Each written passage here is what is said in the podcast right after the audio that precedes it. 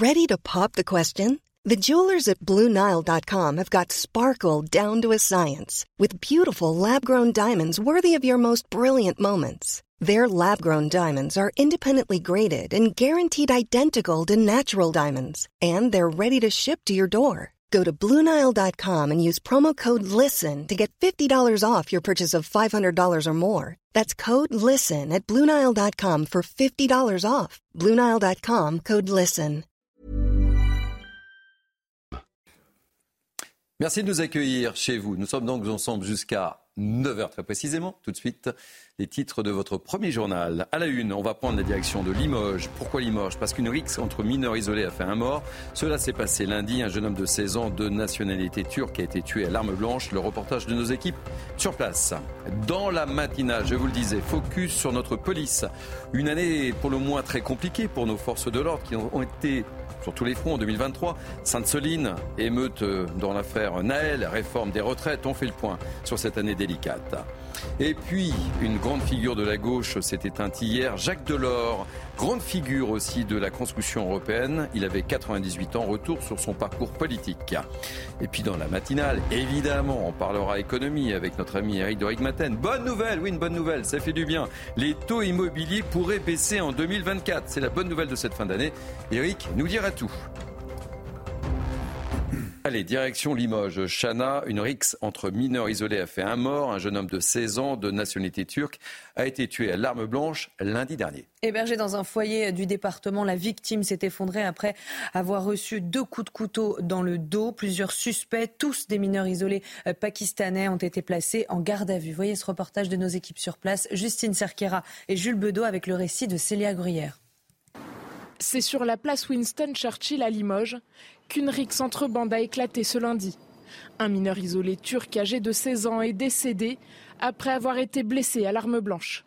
Il était accompagné de trois autres mineurs turcs quand ils se sont fait prendre à partie par un autre groupe. Vers 17h30, travaillant au bureau, j'ai entendu euh, des bruits, euh, des exclamations. Donc je suis venu voir à la fenêtre. Et là, j'ai vu un groupe de 5-7 personnes contre un groupe de 3 personnes qui, se, qui avaient tous enlevé leur ceinture en cuir et qui se donnaient des coups de ceinture en cuir euh, violemment. Il y en a même un du groupe des trois qui est tombé par terre et qui a été lapidé au sol, enfin par à coups de ceinture et tout ça. Et les deux groupes, ce que j'ai vu après, les deux groupes se sont séparés. Le groupe de 3 est parti dans la rue euh, en face et le groupe de 7 est parti direction Place d'Aisne. Cinq suspects, des mineurs pakistanais SDF âgés de 15 à 17 ans, ont été interpellés et placés en garde à vue. Tous ni leur implication quant au coup mortel porté à la victime, mais reconnaissent leur présence sur le lieu des faits.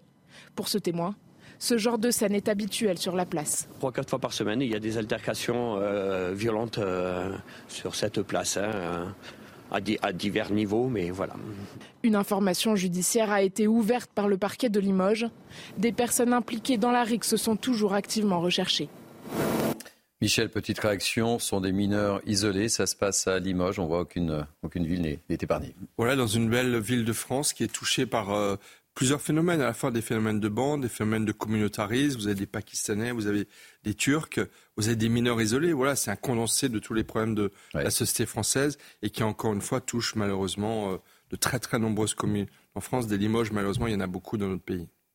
Chana, on va parler de notre police maintenant. Euh, je le disais dans notre sommaire, l'année 2023 a été une année pour le moins compliquée pour nos forces de l'ordre entre les violences à Sainte-Soline, les émeutes en, juin dernier ou encore les manifestations contre la réforme des retraites. Les policiers et gendarmes ont été victimes de nombreuses attaques. Retour sur cette année euh, qu'ils ne risquent pas d'oublier avec euh, Audrey Berthaud et Mathilde Couvillard-Flornois.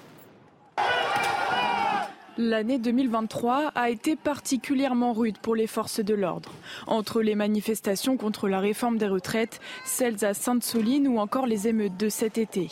Des violences qui ont entraîné des dispositifs inédits, Premier exemple, le 1er mai, près de 12 000 policiers et gendarmes ont été déployés partout en France, dont 5 000 à Paris. Plus de 400 membres des forces de l'ordre ont été blessés ce jour-là, selon le ministre de l'Intérieur. On a eu une, addition de manifestations avec euh, des groupes, notamment l'extrême gauche, des groupes puscules plutôt euh, Black Bloc, euh, Antifa, etc., venus non pas pour exprimer un mécontentement social, mais pour brûler, pour semer le chaos, pour tuer du flic, n'ayons pas peur. Plus tard, fin mars, lors des nombreuses manifestations contre le projet de bassine à Sainte-Soline, les gendarmes aussi étaient en première ligne. 47 d'entre eux ont été blessés selon le procureur de la République de Niort. Ça fait bientôt 40 ans que je suis euh, gendarme. Je, n'ai pas souvent vu un tel niveau, une telle concentration de ce niveau de violence-là. Ensuite, fin juin, les émeutes qui ont touché grandes et moyennes villes ont également été un marqueur frappant pour les forces de l'ordre cette année. Des émeutes bien plus violentes que celles de 2005 selon un syndicat de police. Au 31 octobre 2023, la police nationale a enregistré 10 762 policiers blessés, dont près de 4 000 à la suite de violences volontaires. Neuf d'entre eux ont perdu la vie en service, dont trois lors d'une opération de police. Michel, le moins qu'on puisse dire, euh, on le voit à travers ce sujet, c'est que nos forces de l'ordre n'ont pas été épargnées pour cette année 2023. On, parlera au cours de cette matinale, justement, on évoquera la possibilité, est-ce qu'il peut y avoir à nouveau un mouvement de colère des policiers en 2024 Ce qu'on peut leur, souhaiter, c'est qu'ils ne vivent pas la même année que 2023. Hein. Absolument, et en plus, ils ont connu une année très très difficile. Il y a une réforme de la police judiciaire qui passe très très mal euh, dans les rangs de la police il y a eu un bras de fer entre la, direction de la police nationale et les forces de, à la base, j'ai envie de dire, de la police, euh, que Gérald Darmanin a dû gérer mm. comme il a pu le faire. Non, ça a été une année très très difficile pour nos, pour nos policiers. Moi, j'ai envie de dire, c'est un peu les héros de l'année 2023, parce que s'ils n'étaient pas intervenus très très fortement euh, au début de l'été, euh, on ne sait pas où on aurait basculé. 550 communes de France mhm. ont été touchées par les émeutes. Il a fallu, encore une fois, euh, euh, ce rempart de la police pour pouvoir euh, maintenir la République, parce que vraiment, on est passé à côté d'un désastre, désastre qui a eu lieu d'ailleurs. Tout de suite, Chana, un constat inquiétant, alarmant, je serais tenté de dire. Les crimes contre l'humanité et les crimes de haine ont explosé cette année en France. C'est pas moi qui le dis, c'est le général Rélan, patron de l'office en charge de recenser ces faits, qui le révèle dans les colonnes du Figaro. Oui, une hausse de 15% en partie due euh, aux actes antisémites qui se propagent depuis l'attaque du Hamas en Israël le 7 octobre dernier. Plus de 1800 faits ont été recensés depuis janvier dernier contre 551 l'année dernière. Aminat Adem. Dans une entrevue accordée au Figaro, le général Jean-Philippe Rélan, patron de l'Office central de lutte contre les crimes de haine, dresse un état des lieux alarmant. Par rapport à l'année dernière, les dossiers traités par l'Office ont augmenté de 15% et les gardes à vue en matière de crimes de haine ont fait un bond de 25%. Au total, le général Rélan et ses équipes travaillent sur environ 210 affaires dont 150 sont liées à des crimes internationaux. Des chiffres qui ne traitent qu'une partie d'une masse d'affaires encore inconnues pour le général, à l'heure où le cyberharcèlement s'intensifie. Notre portefeuille d'affaires liées aux faits les plus graves ne cesse de croître depuis le 7 octobre. Je crains que l'on n'en soit qu'au début, puisque de nombreuses victimes ne se font pas connaître. À lui seul, l'Office compte une quarantaine d'enquêteurs spécialisés. Tous, sous l'égide d'Europol, ont récemment participé à une journée d'action avec cinq services de police européens. Un travail d'équipe qui aura permis l'interpellation de plus de 200 personnes soupçonnées d'avoir tenu des propos racistes, antisémites, homophobes ou appelant à la violence. Il s'agit en majorité d'hommes âgés de 13 à 75 ans et qui ont différents profils.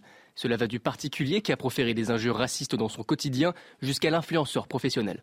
D'ici mai 2024, l'Office se donne pour objectif de former 100% des gendarmes et policiers à la lutte contre les crimes de haine.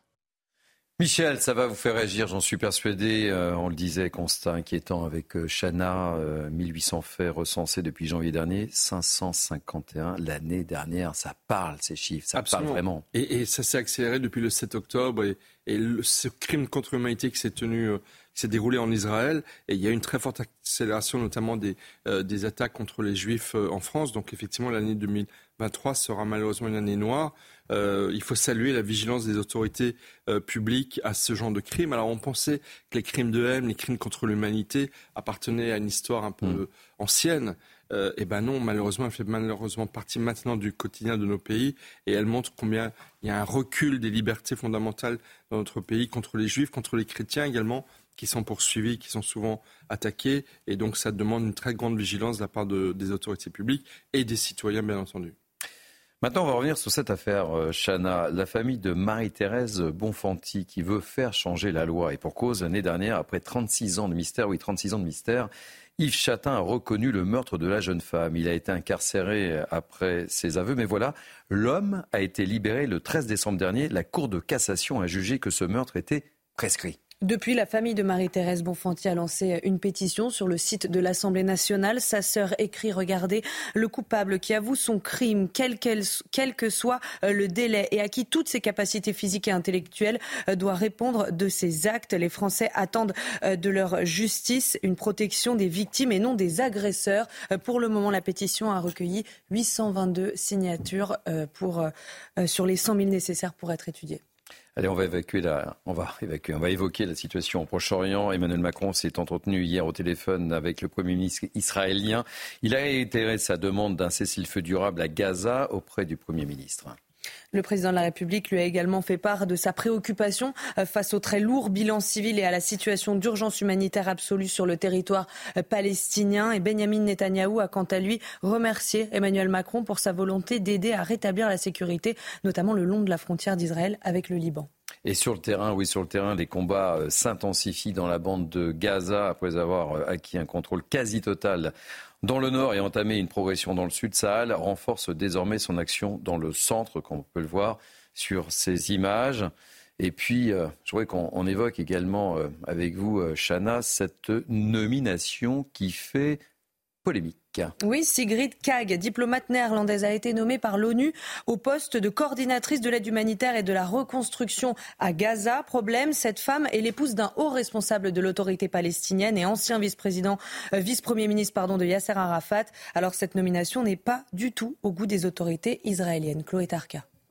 Une nomination controversée. Sigrid Kaag, ministre des Finances et vice-première ministre néerlandaise, a été nommée au poste de coordinatrice de l'aide humanitaire et de la reconstruction à Gaza, suite à une résolution vendredi dernier du Conseil de sécurité sur l'aide dans le territoire palestinien. Selon un communiqué du porte-parole du secrétaire général des Nations Unies, Sigrid Kaag facilitera, coordonnera, contrôlera et vérifiera les envois d'aide humanitaire à Gaza. C'est une nomination qui fait polémique, notamment en Israël, du fait de sa proximité avec la Palestine. L'époux de Sigrid Kaag n'est autre qu'un haut responsable de l'autorité palestinienne, anciennement vice-premier ministre dans le gouvernement de Yasser Arafat et ambassadeur de la Palestine en Suisse. Autre controverse, la diplomate s'était opposée au premier ministre néerlandais Mark Rutte qu'elle jugeait trop proche d'Israël. Suite à cette nomination, Israël a averti l'organisation qu'il ne travaillerait pas avec les membres soutenant la propagande du Hamas contre Israël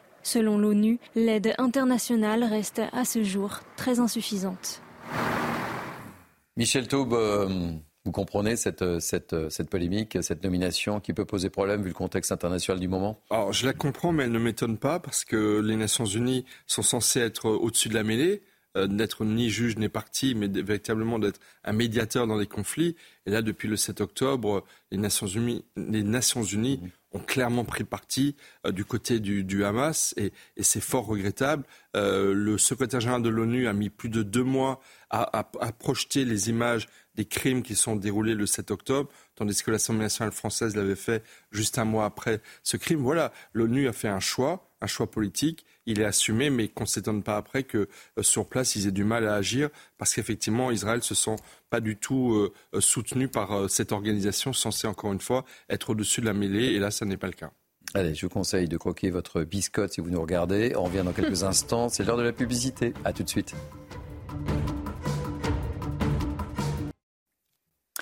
« 6h15, merci de nous accueillir chez vous. J'espère que vous êtes en pleine forme. Nous, en tous les cas, nous sommes en pleine forme. Chana est en pleine forme et c'est le rappel des titres. Les 25 passagers indiens de l'avion immobilisé à Paris-Vatry qui avaient demandé l'asile en France ont été libérés. Parmi eux, 5 mineurs ont été confiés à l'aide sociale à l'enfance de la Marne. Leur libération a été décidée par le juge des libertés et de la détention pour un motif de forme, ce qui veut dire que même s'ils sont en situation irrégulière sur le territoire français, ils sont actuellement libres de leurs faits et gestes. L'autorité administrative a décidé de faire appel.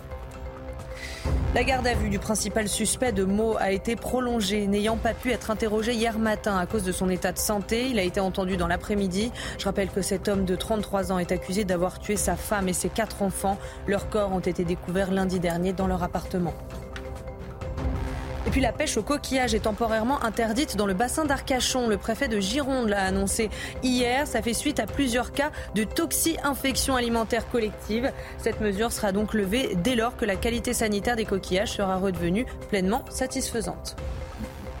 Ça, c'est pas une bonne nouvelle juste avant euh, le nouvel an, puisque c'est quand même la période où on déguste les huîtres. Allez, on poursuit euh, nos notre tournée sur l'information. On va prendre la direction euh, du Mexique maintenant. Anthony Blinken qui est en déplacement au Mexique pour tenter d'enrayer la crise migratoire. Oui, ces dernières semaines, 10 000 personnes par jour ont tenté de traverser illégalement la frontière avec les États-Unis. Une situation qui tend les débats au Parlement américain. C'est le moins qu'on puisse dire. Les informations de notre correspondante à New York, Fanny Chauvin.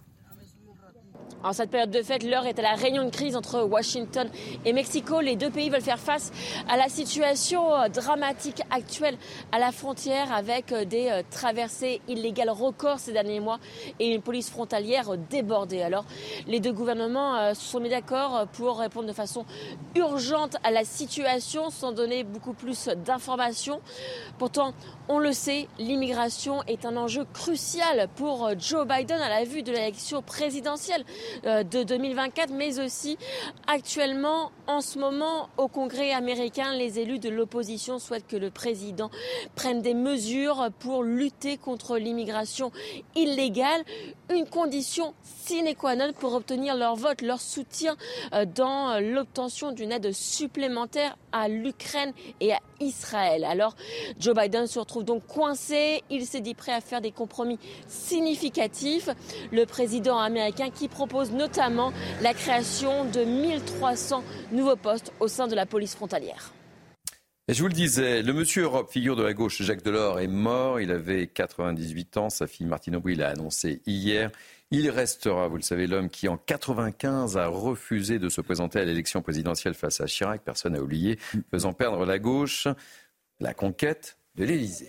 Emmanuel Macron salue sur Twitter un homme d'État au destin français, inépuisable artisan de notre Europe, combattant pour la justice humaine, son engagement, son idéal et sa droiture nous inspireront toujours. Retour sur son parcours politique avec Viviane Hervier.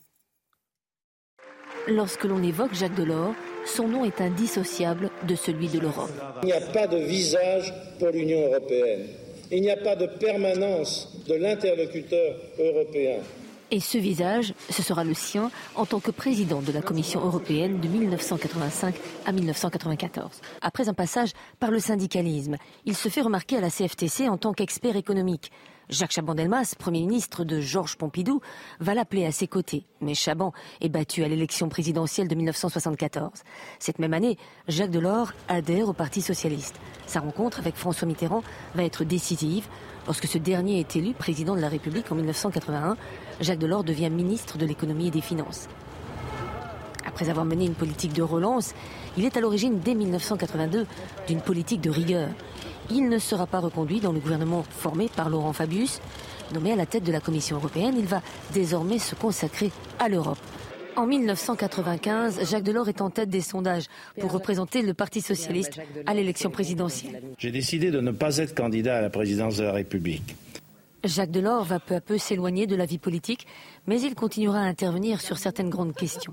En 2005, il essaie de peser de tout son poids pour que le oui l'emporte lors du référendum sur la Constitution européenne. Il va soutenir sa fille, Martine Aubry, lors de la campagne, mais au sein même du Parti socialiste, Laurent Fabius milite pour le non. Jean Monnet et Helmut Kohl avaient été nommés citoyens d'honneur de l'Europe. En 2015, Jacques Delors sera le troisième à obtenir cette distinction pour avoir œuvré sans relâche à la construction européenne. Michel Taube, que retenez-vous, vous, de Jacques Delors? Personne n'a oublié hein, cette fameuse déclaration où il disait Je ne suis pas candidat. Euh, c'était un honnête homme, c'était effectivement un des leaders de la gauche, un des leaders de, l'Europe, mais en même temps, je trouve qu'il incarne une époque révolue, une époque passée.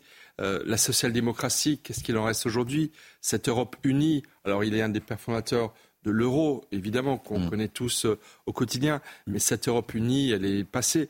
Jacques Delors, c'était l'époque de la réunification allemande. Il était président de la Commission européenne à cette époque. Donc voilà, autant de valeurs très très fortes, euh, d'une deuxième gauche également, dite gestionnaire. Tous ces éléments qui aujourd'hui ne sont plus vraiment d'actualité.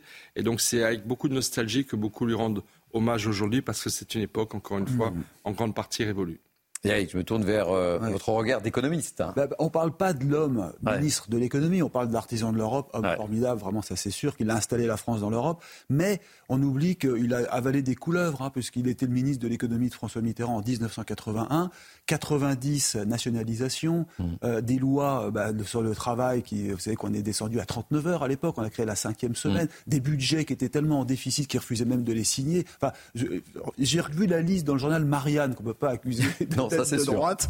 C'est assez sidérant de voir cet homme qui a dû appliquer une politique marxiste pour Mitterrand en 81 jusqu'en 84. Après, ça a changé, mais c'est quand même assez sidérant. Et là, il a eu du mérite et du courage de ne pas partir plus tôt.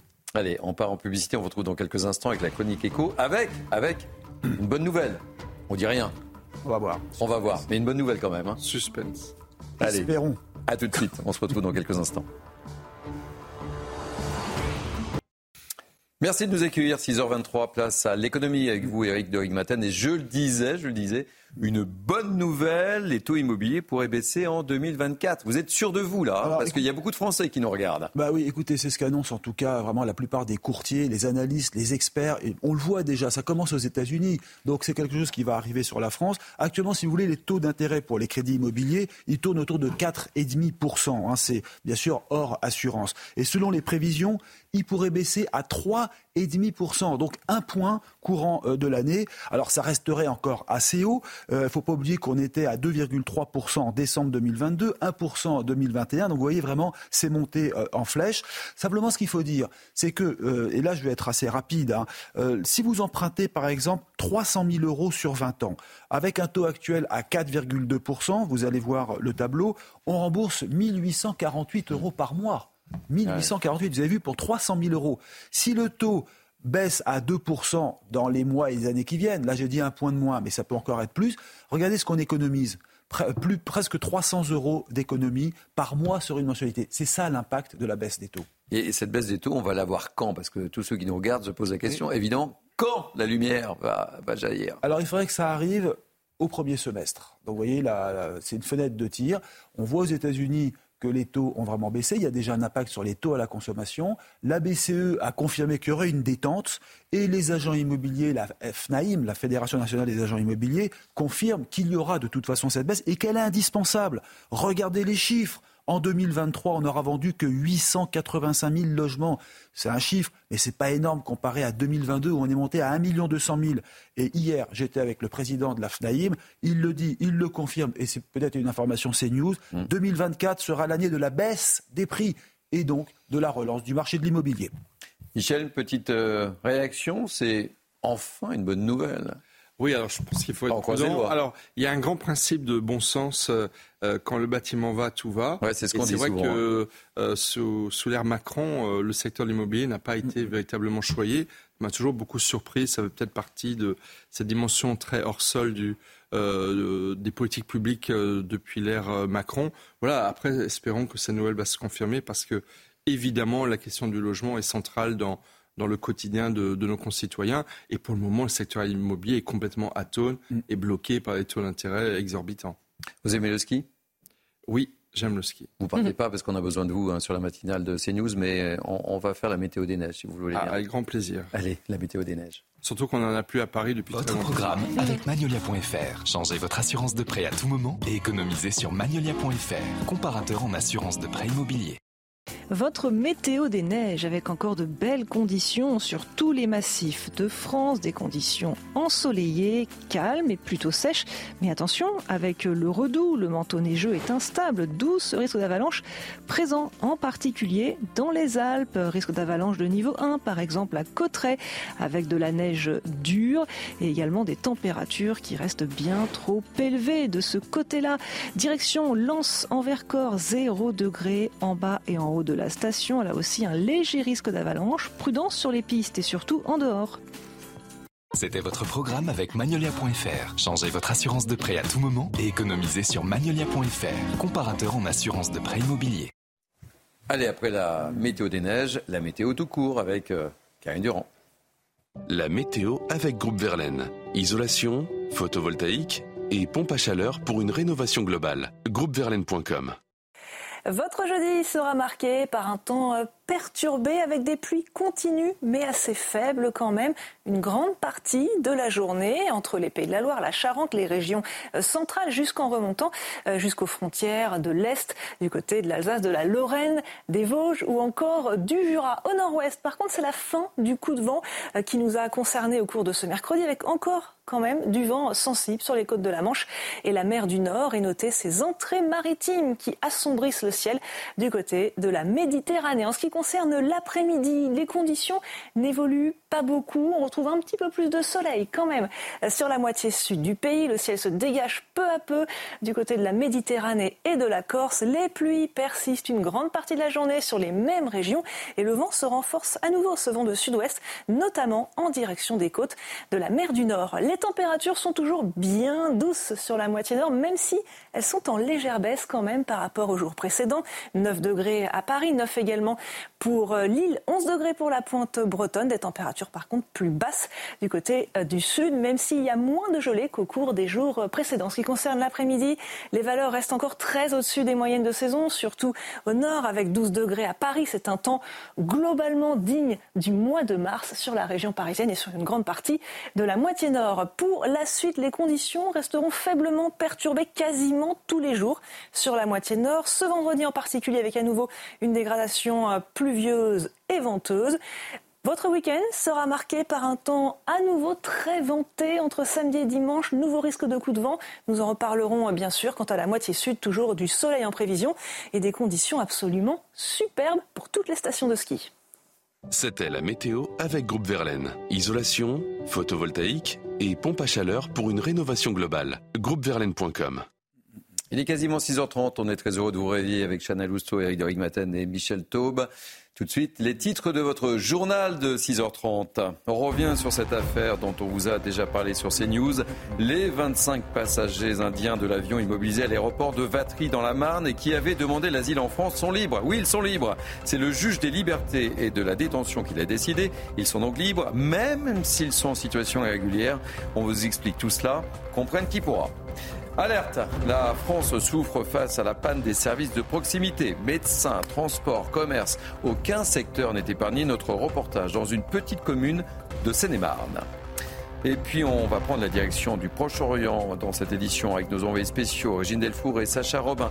Les combats se poursuivent plus que jamais. Sahel poursuit sa progression dans le sud. Et puis on prendra également la direction de Bordeaux et on évoquera la situation de l'un des plus vieux clubs de sport de la ville, le BEC, le Bordeaux Étudiant Club. Pendant plusieurs mois, les installations sportives ont été occupées et saccagées par des gens du voyage. Son président lance un appel aux dons. Il sera notre invité. Allez, Chana, on commence avec cette affaire qui interpelle les 25 passagers indiens de l'avion immobilisé à Paris-Vatry qui avaient demandé l'asile en France ont été libérés. Parmi eux, cinq mineurs ont été confiés à l'aide sociale à l'enfance de la Marne.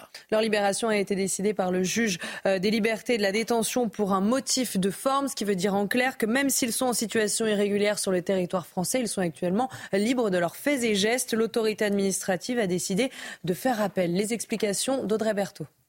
Ils sont désormais libres. Après plusieurs jours de confinement, suite à l'arrêt du vol Dubaï-Managua par la police aux frontières, 25 passagers indiens ont été libérés ce mardi. Ces passagers avaient demandé l'asile politique en France alors que leur avion était retenu au sol pour soupçon de traite d'êtres humains. Leur libération a été décidée par le juge des libertés et de la détention pour un motif de forme. Ce dernier a estimé que le directeur de la police aux frontières de l'aéroport de Roissy-Charles de Gaulle ne l'avait pas saisi dans les délais en vue d'obtenir la prolongation de leur maintien en zone d'attente pour huit jours. Le parquet de Bobigny a précisé qu'ils sont donc libres de leurs faits et gestes, même s'ils sont en situation irrégulière sur le territoire français. Parmi les 25 passagers, 5 mineurs ont été confiés à l'aide sociale à l'enfance du département et placés. L'avion a pu repartir lundi avec 276 des passagers. Il a atterri à Bombay ce mardi au lieu de se rendre à Managua, la capitale du Nicaragua, comme initialement prévu. Michel Taube, je disais, comprennent qui pourra. C'est vrai qu'en fait, ils sont en situation régulière sur le territoire français, mais on a décidé qu'ils étaient libres.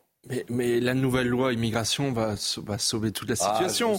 puisque, puisque, les, puisque les 25 Indiens qui ont été libérés vont avoir une amende de 3 000 euros parce qu'ils hmm. sont de façon illégale sur le sol français, amende qu'ils ne pourront évidemment pas payer. Donc très sérieusement, tout dans cette affaire est bien triste parce que de quoi s'agit-il? Il, s'agit de traite d'êtres humains. Hmm.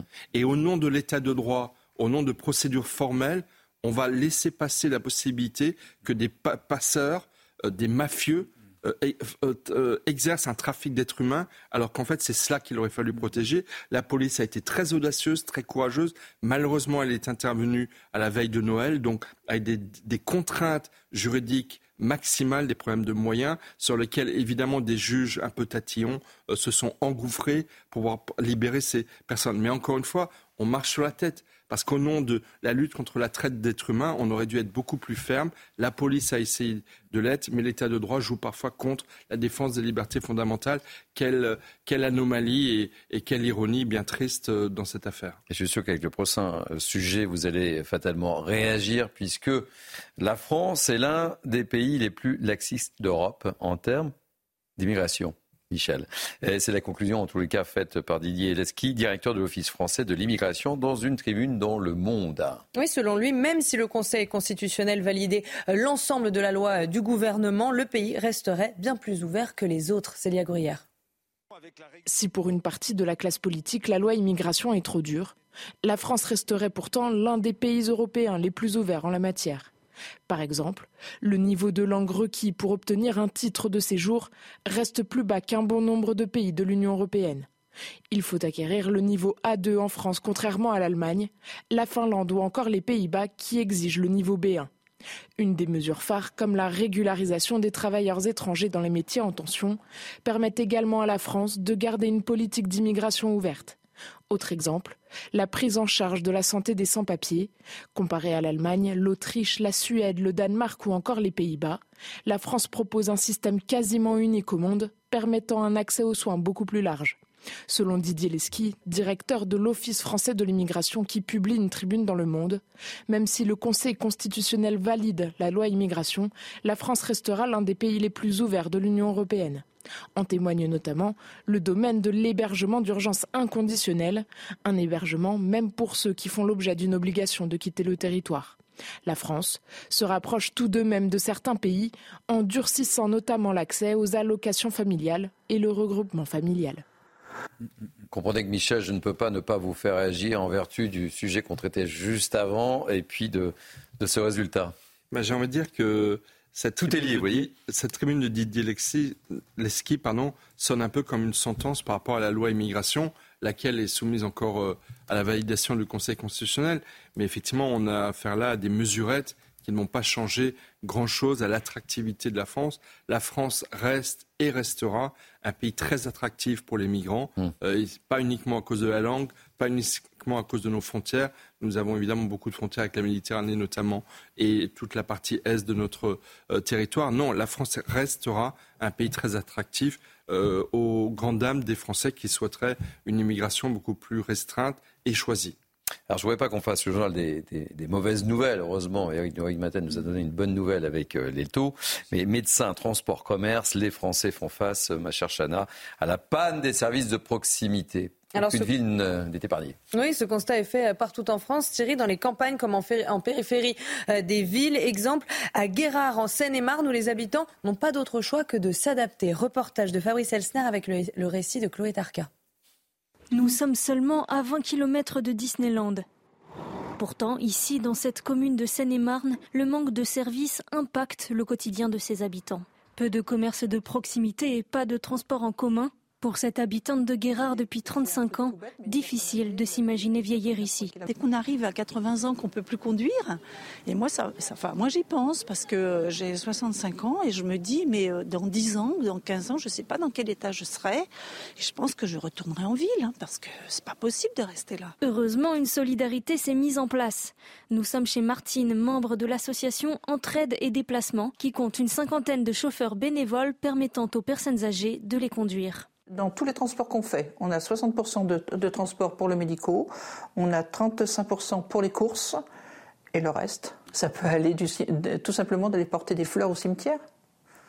C'est un truc tout bête, mais une personne âgée, elle ne va pas faire 3 km à pied pour aller porter des fleurs au cimetière. Donc elle a besoin de nous. Martine retrouve une habituée des services de l'association. Alors on va, on va à l'intermarché de, de Farmoutier. Hein. Ces personnes âgées qui ne conduisent pas et qui sont dans des villages, dans des lieux où les commerçants ne sont pas suffisants pour, pour survivre.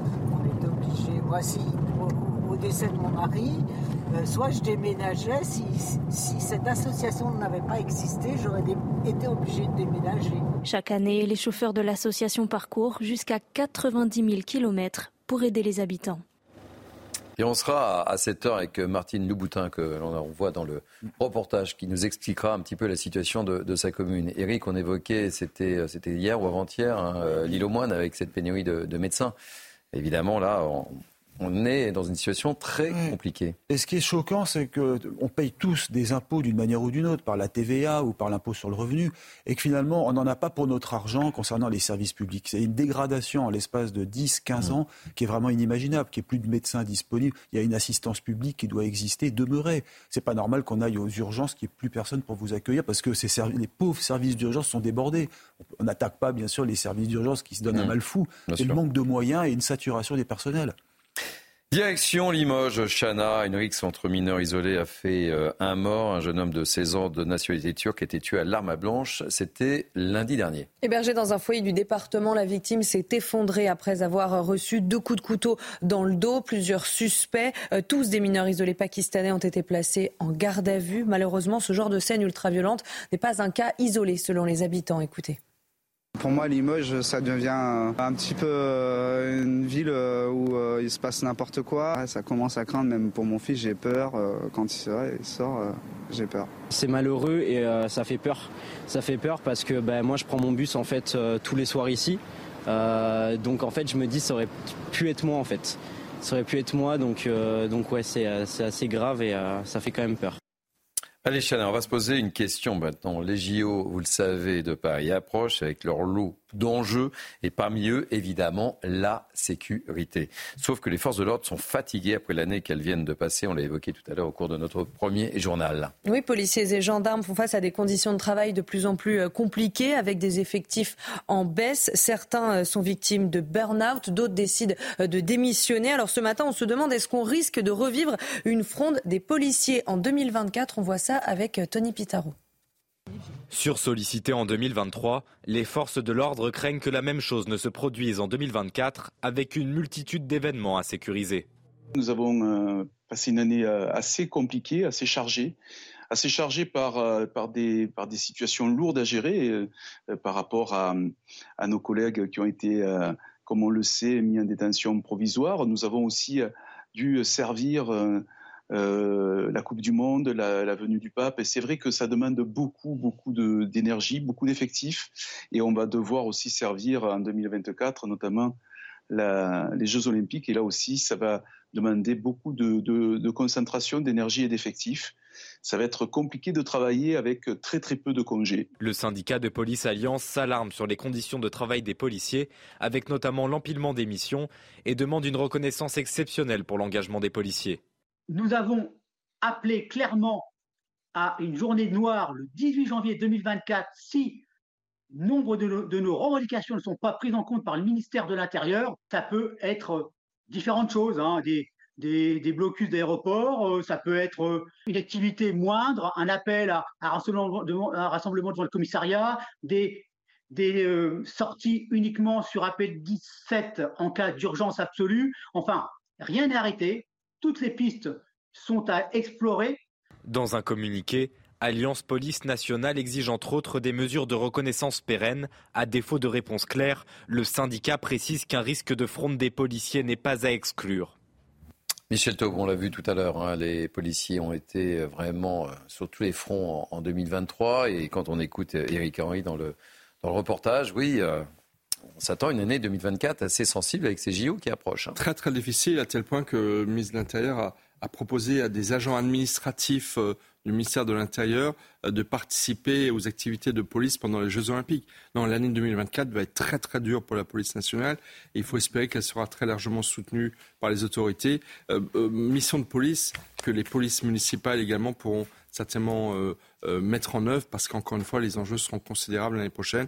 Il y a les JO, mais il y a aussi les 80 ans du débarquement, il va y avoir les 70 ans du Parlement européen ah à Strasbourg. Une très très grosse année en perspective pour la police nationale. Et puis la Coupe du Monde de rugby qui s'est relativement bien passée. C'est vrai, grâce à la vigilance de, nos forces de l'ordre. Et c'est important de le souligner aussi.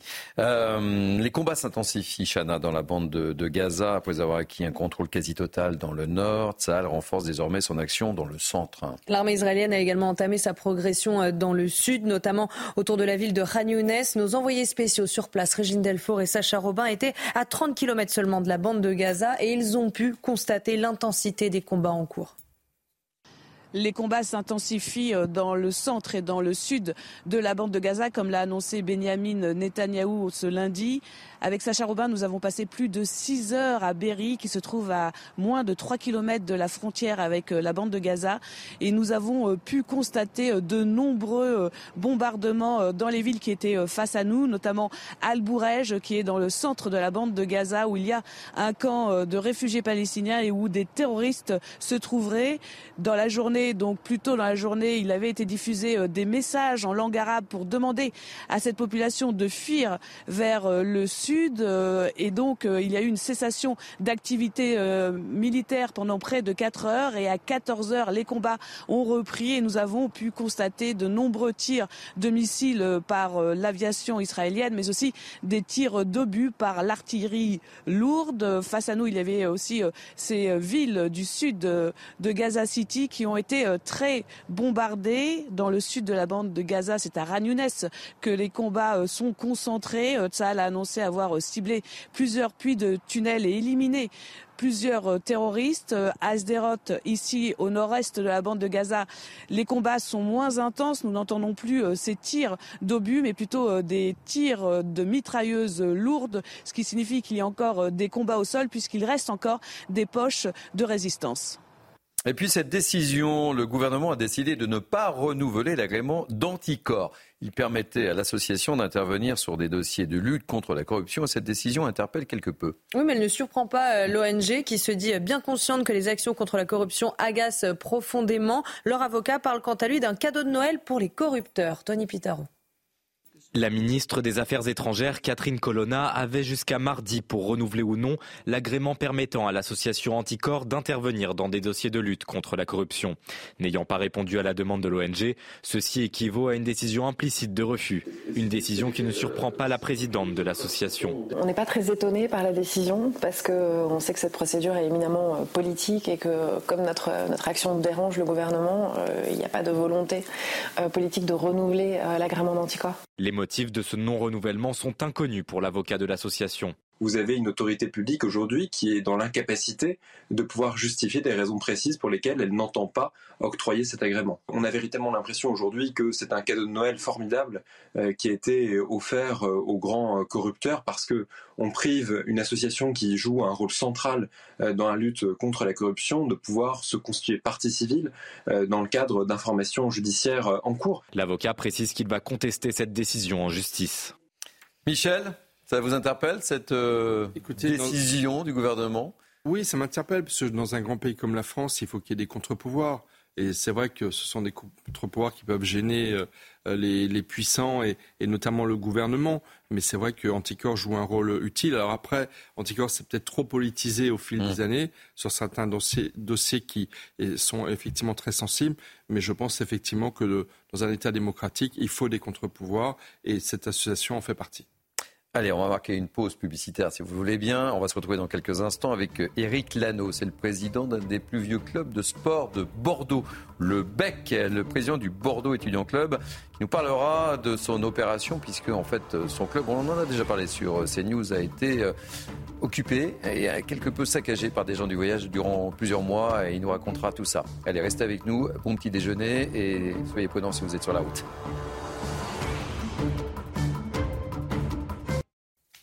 Merci de nous accueillir. 6h47, c'est la matinale info jusqu'à 9h. On fait un rappel des titres avec Chanel Housteau. À Limoges, une rixe entre mineurs isolés a fait un mort. Un jeune homme de 16 ans de nationalité turque a été tué à l'arme blanche lundi dernier. Hébergé dans un foyer du département, la victime s'est effondrée après avoir reçu deux coups de couteau dans le dos. Plusieurs suspects, tous des mineurs isolés pakistanais, ont été placés en garde à vue. Emmanuel Macron s'est entretenu au téléphone avec Benjamin Netanyahou. Il a réitéré sa demande d'un cessez-le-feu durable à Gaza auprès du Premier ministre israélien.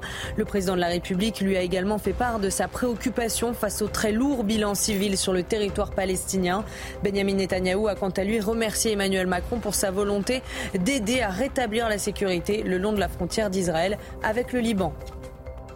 Et puis le monsieur Europe, figure de la gauche, Jacques Delors, est mort à 98 ans. Sa fille Martine Aubry l'a annoncé hier. Il restera l'homme qui en 1995 a refusé de se présenter à l'élection présidentielle face à Jacques Chirac, faisant perdre à la gauche la conquête de l'Elysée. Emmanuel Macron salue un homme d'État au destin français, inépuisable artisan de notre Europe, combattant pour la justice humaine. Merci beaucoup, Chana. Place à notre invité. Euh, nous sommes avec Eric Lano, président du BEC, le président du Bordeaux Étudiant Club. Je le disais, c'est l'un des plus vieux clubs sportifs de la ville de, Bordeaux. On voulait vraiment vous avoir, euh, Eric, parce qu'on en a déjà parlé sur euh, CNews. Euh, vous allez nous rappeler les faits très rapidement. Vos installations sportives ont été occupées une première fois par des gens du voyage et puis une seconde fois, bilan des courses, euh, vos locaux ont été euh, saccagés et euh, vous êtes retrouvé dans un drôle d'état. Bonjour en tous les cas et soyez le bienvenu. Bonjour, bonjour à tous. Alors oui, alors nos malheurs ont commencé en, juillet 2022 quand notre club house, lieu où on se réunit, où on reçoit les équipes, a été fermé. Euh, pour des raisons de sécurité. Donc, euh, nous sommes devenus des locataires de l'université et on paye nos terrains 28 000 euros. Je pense qu'on est un des seuls clubs de rugby de France à payer nos, nos installations. Donc ensuite, euh, nous avons eu trois vagues de gens du voyage qui sont venus l'été dernier, en 2022, sur notre terrain d'honneur. Puis ensuite, euh, ils sont revenus de mai à octobre. Ensuite, nous avons une deuxième vague euh, devant notre clubhouse. Alors, on doit mettre des, des algécos pour, euh, pour faire un clubhouse provisoire et en entendant mieux depuis un peu plus d'un an et demi. Et vu qu'il y avait des gens du voyage, on n'a pas pu l'installer.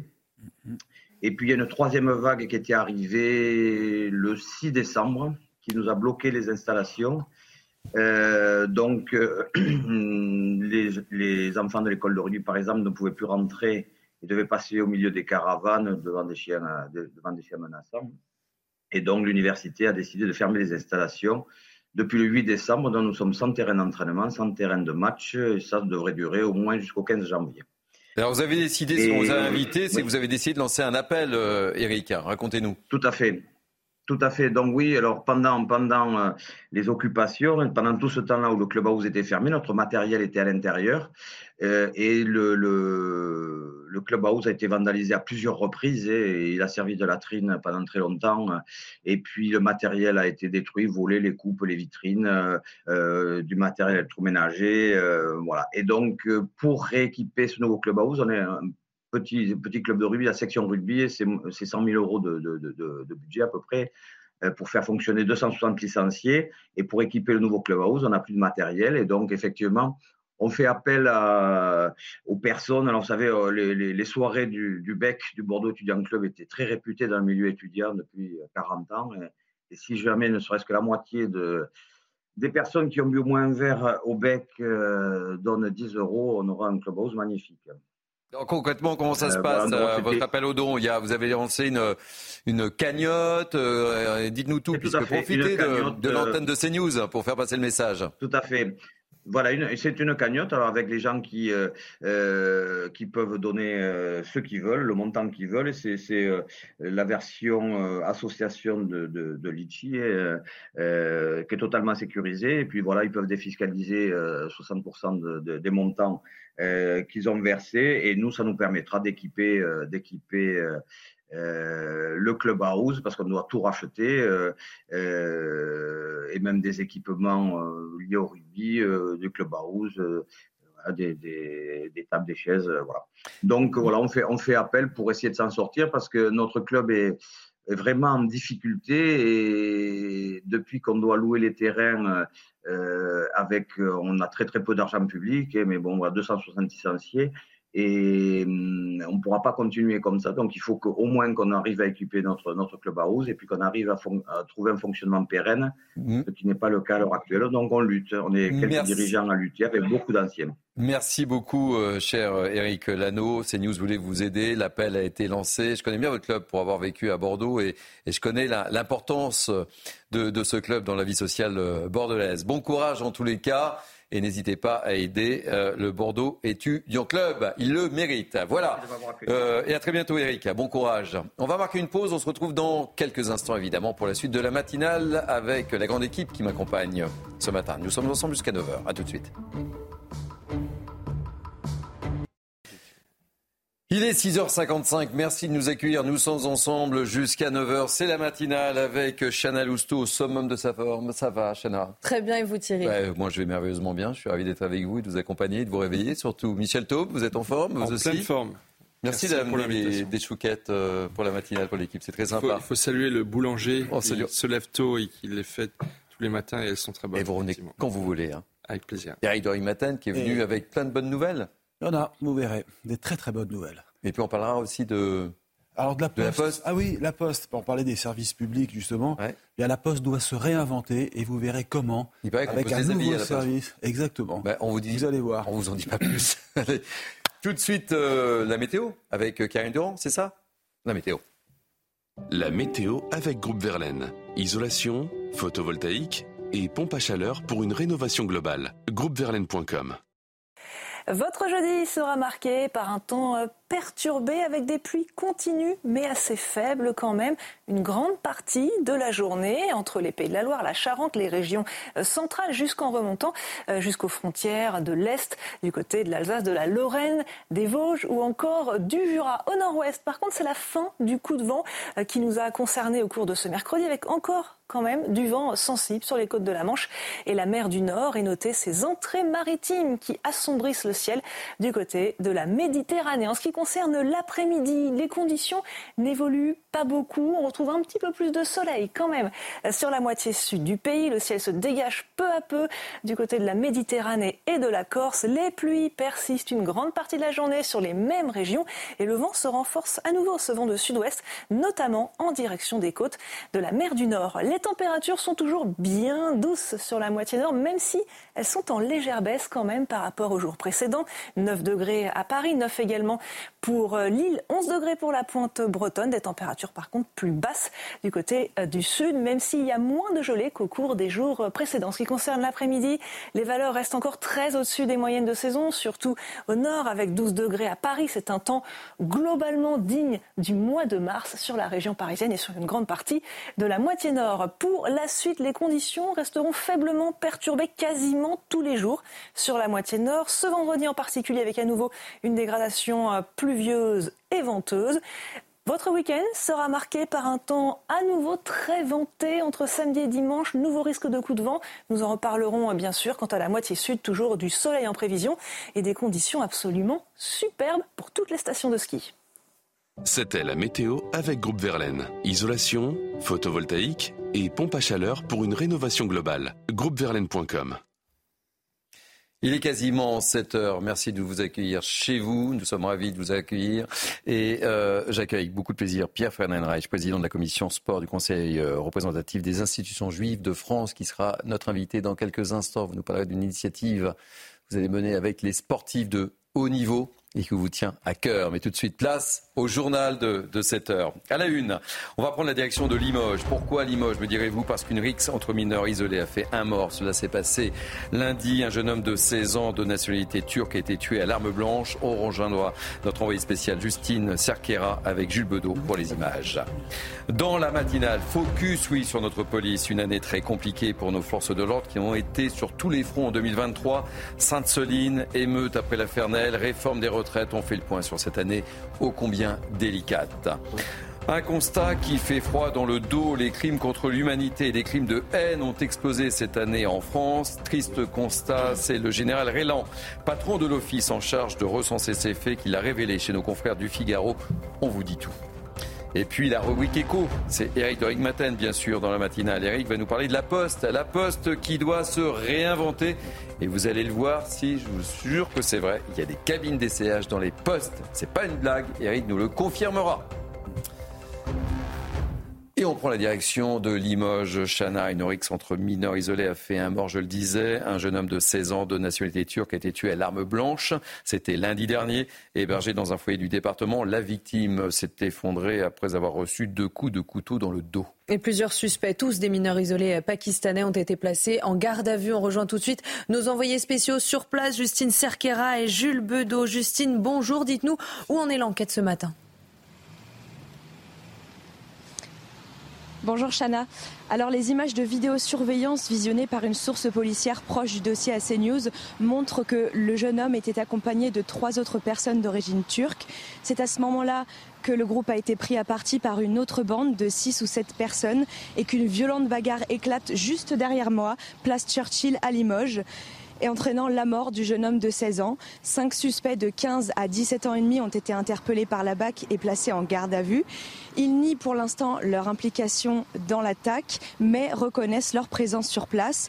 Ce sont des jeunes mineurs vivant dans la rue. Ils sont, sans domicile fixe et d'origine pakistanaise une information euh, judiciaire a été ouverte et, euh, et être il être présenté à un juge d'instruction hier. Alors Justine, vous l'avez dit, une information judiciaire a été ouverte. Pour quel motif? Il y en a deux, Chana. Violence avec préméditation ou guet-apens ayant entraîné la mort sans intention de la donner. Et une seconde, violence volontaire avec incapacité totale de travail inférieure ou égale à huit jours, aggravée par trois circonstances. Les enquêteurs recherchent encore activement d'autres suspects qui pourraient être impliqués dans l'affaire. Chana, on va parler maintenant de notre police. Et vous le voyez bien, l'année 2023 a été une année très compliquée pour les forces de l'ordre, entre les violences, je le disais, à Sainte-Soline, les émeutes en juin dernier, ou encore, euh, les manifestations contre la réforme des, retraites. Oui, les policiers et gendarmes ont été victimes de nombreuses attaques cette année. Retour sur une année qu'ils ne risquent pas d'oublier avec Audrey Berthaud et Mathilde Couvillard-Fleurnois.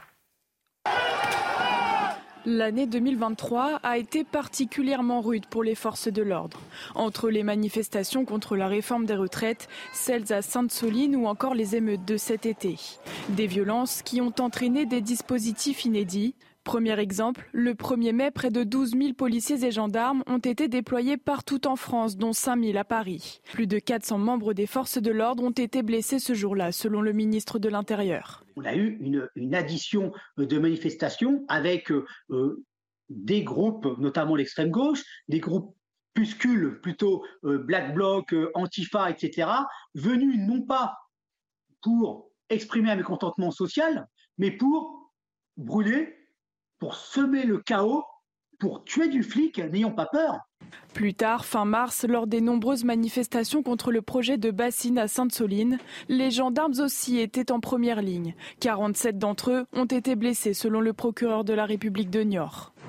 Ça fait bientôt 40 ans que je suis euh, gendarme. Je, n'ai pas souvent vu un tel niveau, une telle concentration de ce niveau de violence-là.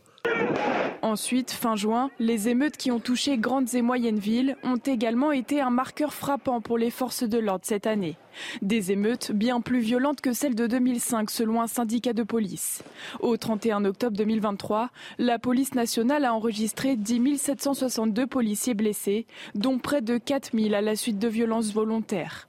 Neuf d'entre eux ont perdu la vie en service, dont trois lors d'une opération de police.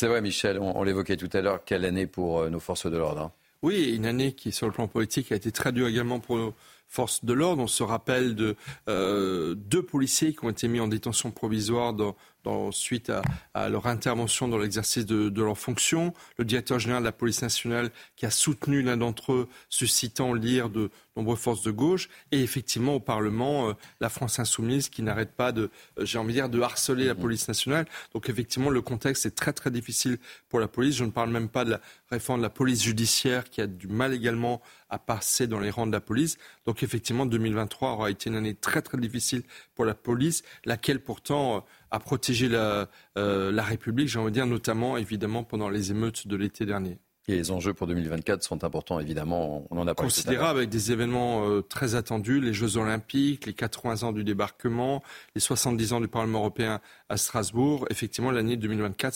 s'annonce très, très difficile pour les forces de l'ordre. Allez, Chana, maintenant un constat euh, inquiétant, pour ne pas dire alarmant. Les crimes contre l'humanité, les crimes de haine ont explosé cette année en France. C'est le général Rélan, patron de l'office en charge de recenser ces faits, qui le révèle dans les colonnes du Figaro. Oui, une hausse de 15%, en partie due aux actes antisémites qui se propagent depuis l'attaque du Hamas en Israël le 7 octobre dernier. Plus de 1800 faits ont été recensés depuis janvier dernier, contre 551 l'année dernière. Aminat Adem. Dans une entrevue accordée au Figaro, le général Jean-Philippe Rélan, patron de l'Office central de lutte contre les crimes de haine, dresse un état des lieux alarmant. Par rapport à l'année dernière, les dossiers traités par l'Office ont augmenté de 15% et les gardes à vue en matière de crimes de haine ont fait un bond de 25%. Au total, le général Rélan et ses équipes travaillent sur environ 210 affaires dont 150 sont liées à des crimes internationaux. Des chiffres qui ne traitent qu'une partie d'une masse d'affaires encore inconnues pour le général, à l'heure où le cyberharcèlement s'intensifie. Notre portefeuille d'affaires liées aux faits les plus graves ne cesse de croître depuis le 7 octobre. Je crains que l'on n'en soit qu'au début, puisque de nombreuses victimes ne se font pas connaître. À lui seul, l'Office compte une quarantaine d'enquêteurs spécialisés. Tous, sous l'égide d'Europol, ont récemment participé à une journée d'action avec cinq services de police européens.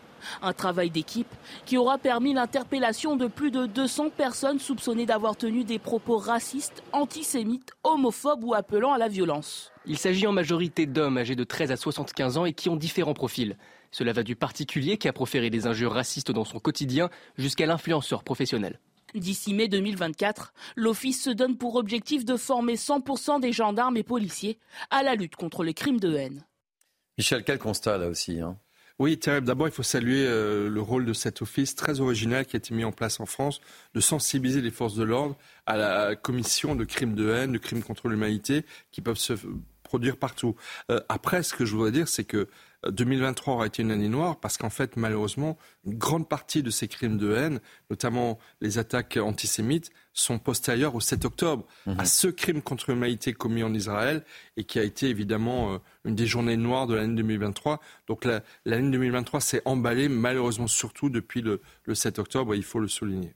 Chana, je voudrais qu'on vienne sur cette affaire maintenant. C'est euh, la famille de Marie-Thérèse Bonfanti qui veut qui veut faire changer la loi. Et pour cause, l'année dernière, après 36 ans de mystère, Yves Chatin a reconnu le meurtre de la jeune femme. Il a été incarcéré après ses aveux, mais voilà, l'homme a été libéré le 13 décembre dernier. La Cour de cassation a jugé que ce meurtre était tout simplement prescrit. Depuis, la famille de Marie-Thérèse Bonfanti a lancé une pétition sur le site euh, de l'Assemblée nationale. Sa sœur écrit Regardez, le coupable qui avoue son crime, quel que soit le délai et qui a toutes ses capacités physiques et intellectuelles, doit répondre de ses actes. Les Français attendent de leur justice une protection des victimes et non des agresseurs. Pour le moment, la pétition a recueilli 826 signatures sur les 100 000 nécessaires pour être étudiée. Emmanuel Macron s'est entretenu hier au téléphone avec le Premier ministre israélien et il en a profité pour réitérer euh, sa demande d'un cessez-le-feu durable à Gaza. Le président de la République lui a également fait part de sa préoccupation face au très lourd bilan civil et à la situation d'urgence humanitaire absolue sur le territoire palestinien. Benjamin Netanyahou a quant à lui remercié Emmanuel Macron pour sa volonté d'aider à rétablir la sécurité, notamment le long de la frontière d'Israël avec le Liban. En attendant, sur le terrain, les combats s'intensifient dans la bande de Gaza. Après avoir acquis un, contrôle quasi total dans le nord et entamé une progression dans le sud, Sahel renforce désormais son action dans le centre, comme on peut le voir. Et puis, euh, on le voit, on le voit pas, on le voit pas à l'image ici. Et puis, on, va évoquer maintenant cette nomination qui fait euh, polémique, euh, Chana. Oui, Sigrid Kaag, diplomate néerlandaise, a été nommée par l'ONU au poste de coordinatrice de l'aide humanitaire et de la reconstruction à Gaza. Problème, cette femme est l'épouse d'un haut responsable de l'autorité palestinienne et ancien euh, vice-premier ministre de Yasser Arafat. Alors cette information, cette nomination n'est pas du tout au goût des autorités israéliennes. Chloé Tarka.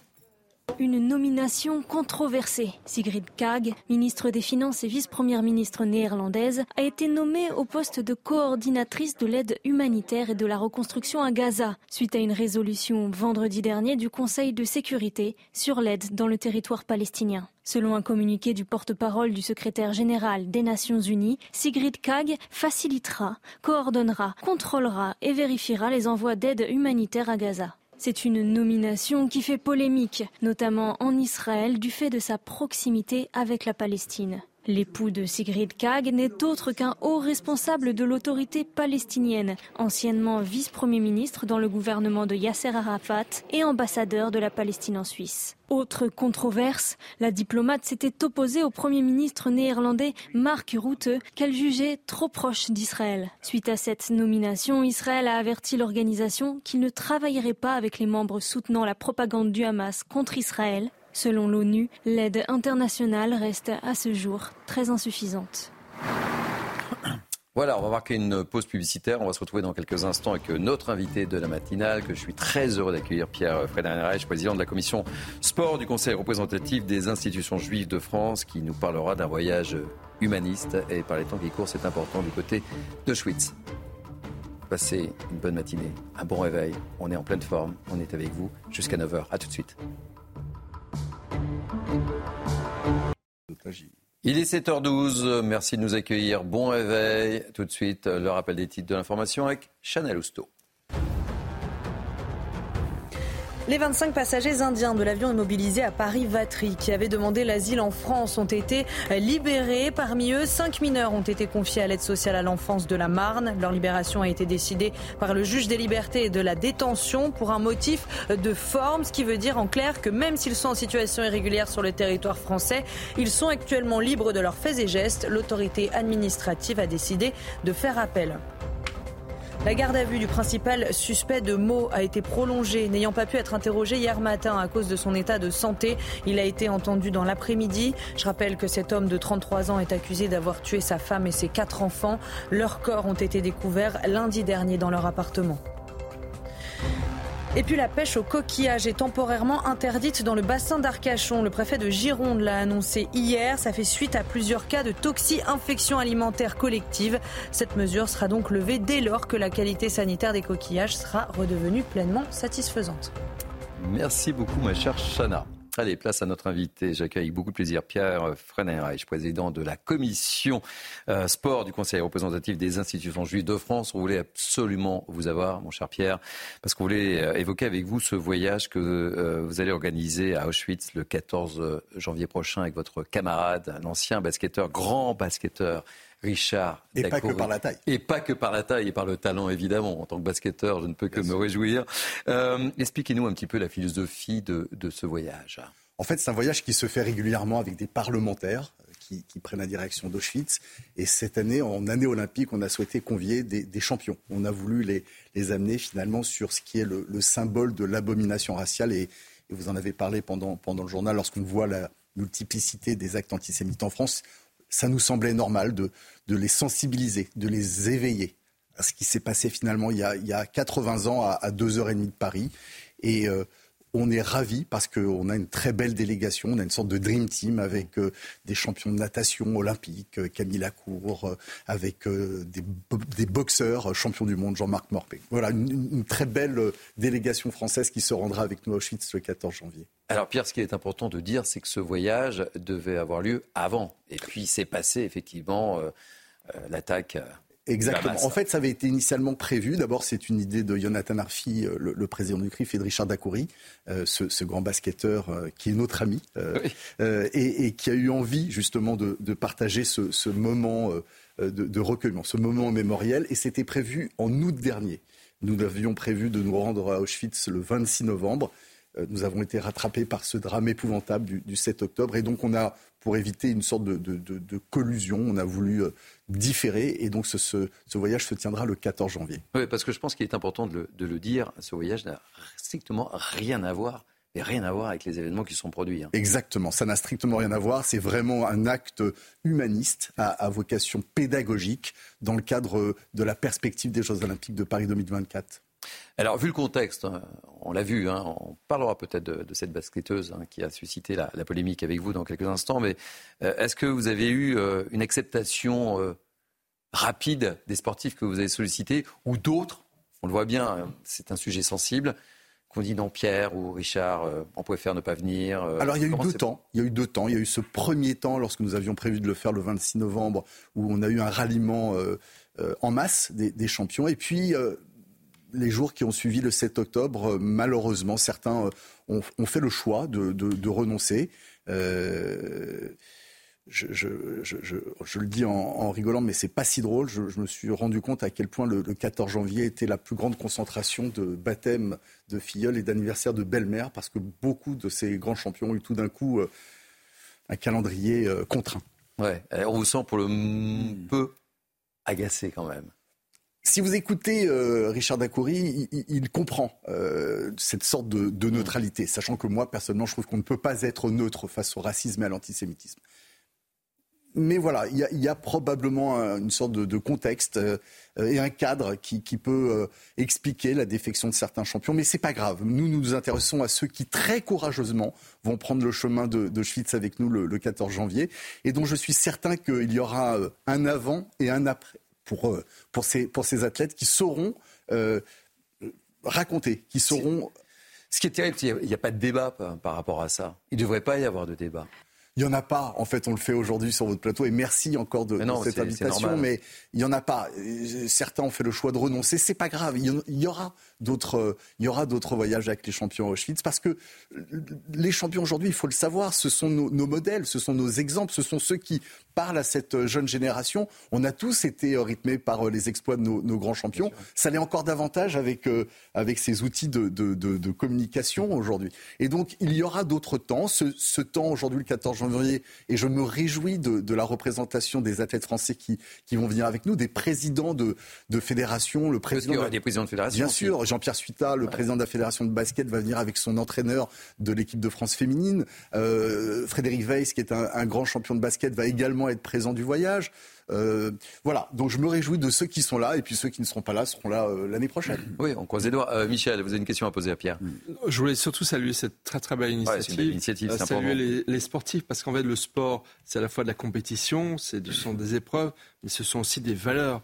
Et le fait de pouvoir expliquer aux jeunes générations ce qu'a représenté Auschwitz. Auschwitz, c'est la Shoah. C'est 6 millions de juifs tués, assassinés. C'est le summum des crimes contre l'humanité. Il y a eu d'autres crimes contre l'humanité, les Arméniens, les Cambodgiens. Mais, mais la Shoah, c'est le crime commis sur le sol européen. Et donc d'avoir des sportifs que vous réunissez pour transmettre cette mémoire, ça me paraît extrêmement important et ça ne devrait faire totalement consensus, surtout dans une année olympique parce qu'il faut profiter des Jeux Olympiques pour effectivement transmettre ces valeurs euh, d'universalité. Ça va pas être évident avec les Jeux qui arrivent. Mm. Euh, il y a des fédérations, notamment la Fédération française de football, qui est très à cheval, par exemple, sur le respect de la laïcité. Donc voilà, ce genre d'initiatives, je pense, sont à l'honneur de ce qu'est le sport. C'était à la fois de la compétition, mais aussi et surtout des valeurs universelles qu'il faut transmettre. Et Philippe Diallo, président de la Fédération française de football, est le premier des présidents à avoir accepté euh, de, de, se rendre avec nous, évidemment, à Auschwitz. Qui est Philippe Diallo euh, je pense qu'il ne nous en voudra pas, mais euh, votre ami, notre ami Richard Dacoury est, aussi euh, touché, évidemment, parce que son grand-père, hein, on, peut, on peut le dire, a été abattu par les, par les Allemands. Donc c'est une démarche qui lui, qui lui tient fortement à cœur. Hein. Merci en tous les cas, Pierre. Un, mot, sur Émilie Gomis? Ah oui, un mot rapide sur Émilie Gomis. on attend une décision. J'allais oublier. Voilà, la, commission éthique du CNOSF, du, du COJO, pardon, s'est déterminée pour la disqualification de cette athlète française, qui est une très grande athlète, qui, qui, a, qui a, commis euh, une sorte d'épouvante euh, sur les réseaux sociaux. Euh, on attend maintenant la décision de Tony Estanguet qui doit disqualifier. Elle ne peut pas être l'ambassadrice de Paris 2024. Je ne me reconnais pas dans les valeurs qu'elle prône et j'espère que tous les gens autour de cette table sont, sont, alignés sur cette position. Mais ça traîne quand même la décision. Ah, ça on traîne. depuis, donc on voit bien depuis, le sujet est sensible. Hein. Depuis le 9 octobre, elle a publié ce, ce, ce, cet épouvantable post sur Instagram le 9 octobre. Et, et, et nous en sommes encore pas à la décision qui, j'espère, la conduira à son exclusion. En tous les cas, on était très heureux de vous accueillir dans la matinale et il y aura un voyage en 2025. Évidemment. Et vous y serez? Ah bah écoutez, si vous me conviez, je viendrai avec beaucoup de plaisir. Merci d'avoir accepté notre invitation si tôt Profitez des chouquettes de, Michel Taub. Bonne matinale, on se retrouve dans quelques instants avec euh, la rubrique écho. Il se passe des choses incroyables à la poste. Eric de Maten va tout nous dire. Il paraît qu'il y a des salons d'essayage. J'en dis, dis ça, je dis rien. Allez, on se retrouve dans quelques instants. À tout à l'heure.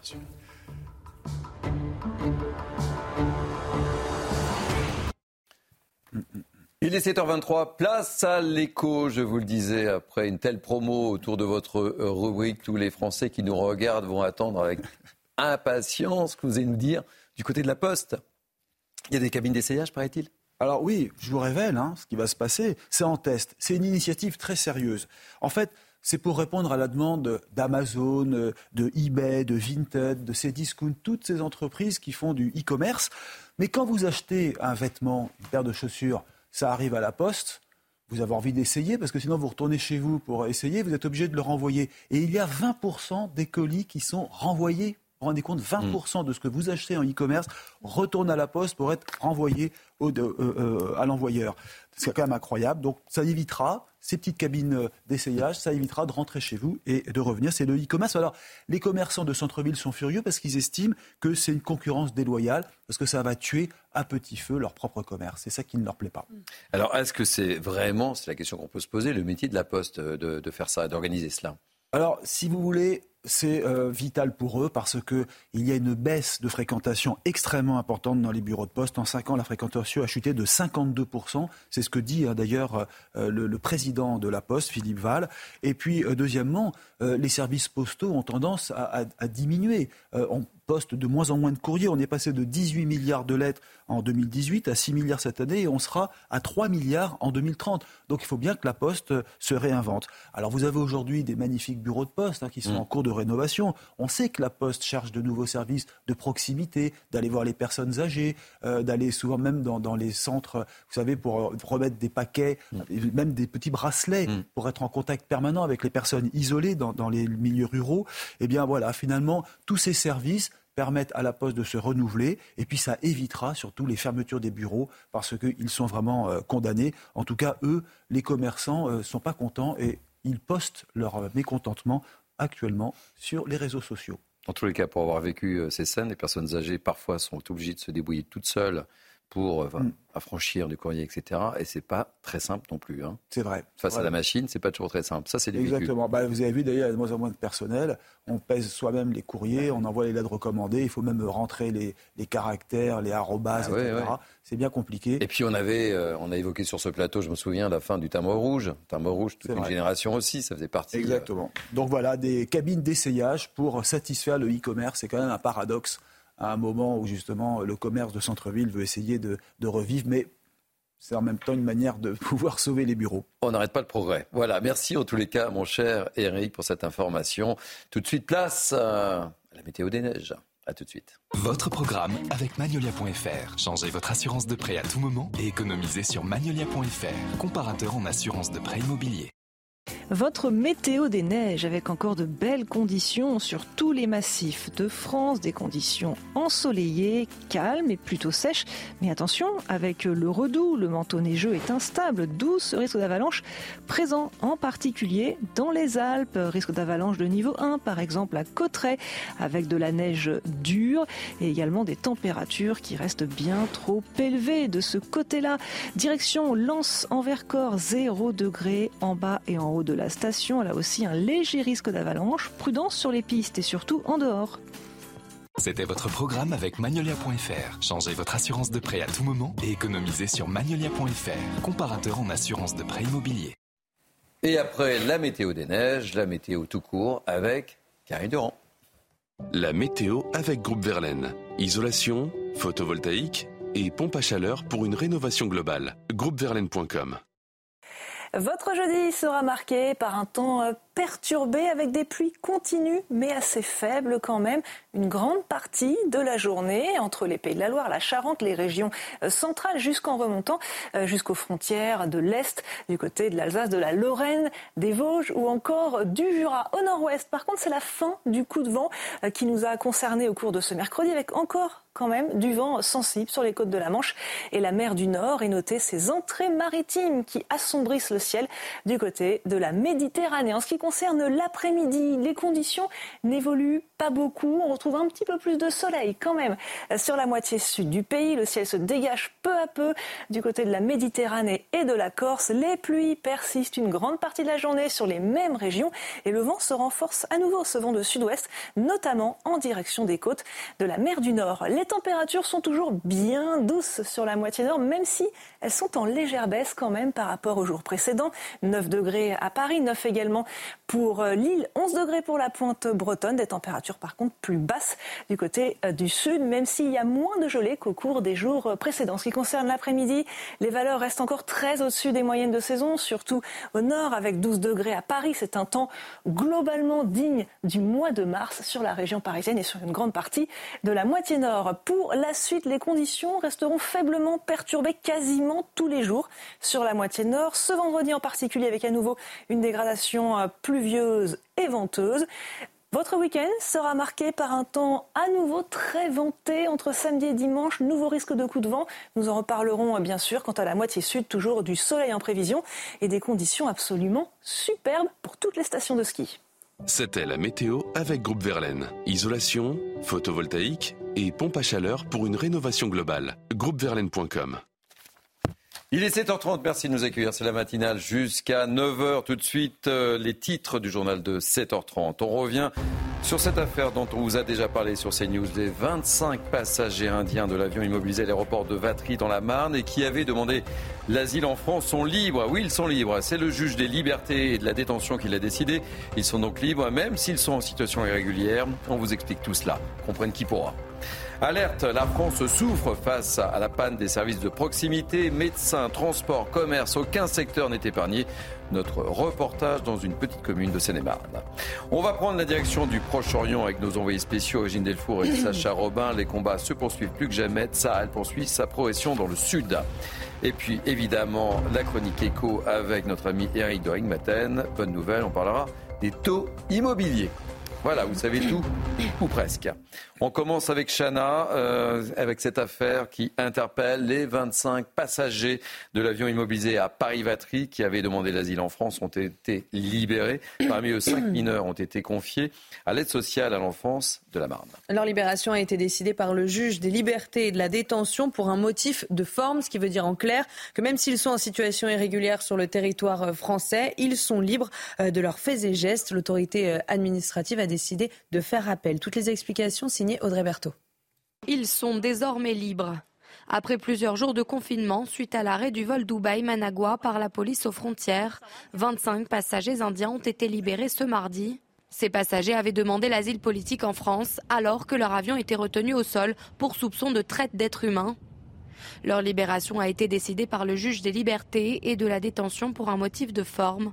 Ce dernier a estimé que le directeur de la police aux frontières de l'aéroport de Roissy-Charles de Gaulle ne l'avait pas saisi dans les délais en vue d'obtenir la prolongation de leur maintien en zone d'attente pour huit jours. Le parquet de Bobigny a précisé qu'ils sont donc libres de leurs faits et gestes, même s'ils sont en situation irrégulière sur le territoire français. Parmi les 25 passagers, 5 mineurs ont été confiés à l'aide sociale à l'enfance du département et placés. L'avion a pu repartir lundi avec 276 des passagers.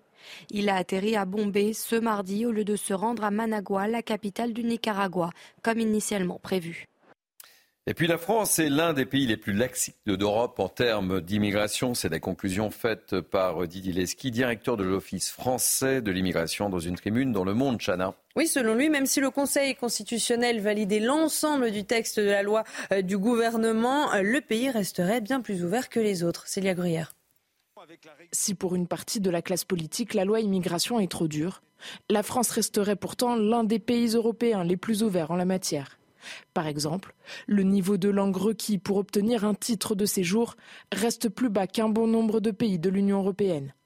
Il faut acquérir le niveau A2 en France contrairement à l'Allemagne, la Finlande ou encore les Pays-Bas qui exigent le niveau B1. Une des mesures phares, comme la régularisation des travailleurs étrangers dans les métiers en tension, permet également à la France de garder une politique d'immigration ouverte. Autre exemple, la prise en charge de la santé des sans-papiers. Comparé à l'Allemagne, l'Autriche, la Suède, le Danemark ou encore les Pays-Bas, la France propose un système quasiment unique au monde, permettant un accès aux soins beaucoup plus large. Selon Didier Lesky, directeur de l'Office français de l'immigration qui publie une tribune dans Le Monde, même si le Conseil constitutionnel valide la loi immigration, la France restera l'un des pays les plus ouverts de l'Union européenne. En témoigne notamment le domaine de l'hébergement d'urgence inconditionnel, un hébergement même pour ceux qui font l'objet d'une obligation de quitter le territoire. La France se rapproche tout de même de certains pays en durcissant notamment l'accès aux allocations familiales et le regroupement familial. Michel, une petite réaction. Oui, c'est pour dire que les 80 mesurettes de la loi immigration ne changeront pas grand-chose à l'attractivité de la France pour, les migrants. Regroupement familial, passer de 18 à 24 mois euh, le délai pour rapatrier euh, sa famille, c'est un exemple parmi tant d'autres de ce que, encore une fois, la loi ne va pas changer grand-chose. Et Didier Lesquet est bien placé pour le savoir et pour bien expliquer effectivement que la France restera un des pays les plus attractifs pour les vagues de migration qui sont de plus en plus importantes. J'en profite euh, pour euh, accueillir et saluer notre ami Jérôme Béglé, directeur général de la rédaction de Paris Match. Oui. Ça va? C'est en forme? Prêt, toujours. On vous retrouve dans votre édito dans quelques instants, évidemment. Allez, on poursuit euh, l'actualité avec vous, euh, Chana. Médecins, transport, commerce, les Français font face à la panne des services de proximité. Et le constat est fait partout en France, dans les campagnes comme en périphérie des villes. Exemple, à Guérard, en Seine-et-Marne, où les habitants n'ont pas d'autre choix que de s'adapter. Je vous propose d'écouter le témoignage de cette habitante qui envisage de quitter son village. Écoutez. Dès qu'on arrive à 80 ans qu'on peut plus conduire, et moi ça, enfin, moi j'y pense parce que j'ai 65 ans et je me dis mais euh, dans 10 ans, dans 15 ans, je sais pas dans quel état je serai. Et je pense que je retournerai en ville hein, parce que c'est pas possible de rester là. Allez, on va justement retrouver Martine Louboutin, qui est membre de l'association Entraide des déplacements. Bonjour Martine, ravi de vous accueillir dans la matinale. Je voulais absolument vous avoir. Quelle est un peu la situation dans votre commune? Il y a combien d'habitants à Guérard? Racontez-nous. À, euh, peu près 3000. Euh, oui, à peu près 3000. Alors, quelle est un peu la situation de votre commune? Parce que le côté paradoxal, c'est que vous n'êtes pas loin de chez Disney, au lieu économique. Oui. Bien sûr, nous sommes pas loin de Disney, mais par contre, nous, nous sommes des ruraux. C'est-à-dire que finalement, il n'y a rien. Autour de nous, il n'y a rien. Il y a tous les services autour de nous, mais nous, dans notre village, nous n'avons pas grand-chose. Alors comment vous êtes euh, Comment vous vous organisez euh, au sein de, au sein de la commune Puisque vous, vous êtes membre de l'association Entraide et Déplacements. Ça veut dire quoi très concrètement? Alors, Entraide et Déplacements, c'est une association qui a été créée il y a 20 ans pour la ruralité, c'est-à-dire que les personnes rendaient service à d'autres personnes qui n'étaient pas véhiculées ou qui avaient perdu leur mari, donc qui ne pouvaient plus conduire ni rien. Et euh, des personnes ont eu l'idée de créer cette association en disant, eh ben, comme ça, vous ne devrez rien à votre voisin, mais on, va trouver des chauffeurs et on va vous emmener partout. Alors, vous êtes combien vous mobilisez, euh, Martine, dans votre commune? Combien de chauffeurs? Alors, dans, notre commune, nous sommes environ 10 chauffeurs. Mais par contre, l'association comprend euh, environ 55 chauffeurs. Après, il faut des standardistes pour... Quelles sont les courses pour lesquelles vous êtes le plus sollicité, en fait Alors, 65% pour le médical. Après, il y a les courses pour euh, ben, les courses. Et mhm. après, ben, le divers. Et c'est assez bizarre que ça puisse paraître, mais une petite dame qui, qui a perdu quelqu'un dans sa famille et qui veut tout simplement aller au cimetière, et eh ben, la personne pour l'emmener. Mm. Donc, elle fait appel à nous. Pour les personnes âgées de votre commune, c'est vital. Ben, c'est vital. Sinon, euh, moi, je ne me vois pas rester à la campagne à l'heure actuelle sans voiture. Merci beaucoup d'avoir été notre invité, Martine Louboutin. On voulait absolument euh, vous saluer et donner un petit coup de projecteur sur votre initiative. Michel. Ce qui est effarant, c'est qu'on n'est pas au fin fond de la Corrèze. Tout le respect que j'ai pour les Corésiens, on est en Île-de-France. En Île-de-France, où 5% de la population vit dans, dans la moitié des 1300 communes d'Île-de-France. La moitié des communes d'Île-de-France sont des communes rurales ou périrurales. Et c'est vrai qu'il faudrait quand même que la région, par exemple, se mobilise pour pouvoir aider cette association qui remplit un véritable service public. Et il faut saluer cette initiative. C'est assez symbolique, hein, puisque cette petite commune est située non loin de Disney. De Disney, absolument. on, est, vraiment dans une zone de très forte attraction euh, touristique et économique, et il faudrait que cette part de richesse créée eh profite euh, aux, communes les plus rurales. Il y a deux France, là. C'est vrai. Eric? Non, et puis surtout la hausse des prix de l'immobilier euh, euh, empêche beaucoup de Français d'aller dans les centres-villes et donc sont partis plutôt dans les zones rurales. En Ile-de-France, hein, en Seine-et-Marne, par exemple, il y a énormément de villages, même s'ils sont autour d'Euro Disney. Voilà, bah, on vit isolé. Plus on prend de l'âge, plus on a du mal à s'en sortir parce que euh, si on n'a pas de voiture ou si on ne peut pas conduire, plus de pharmacie, plus de médecins, plus de bureaux de poste. Enfin, il y a un vrai problème de service public.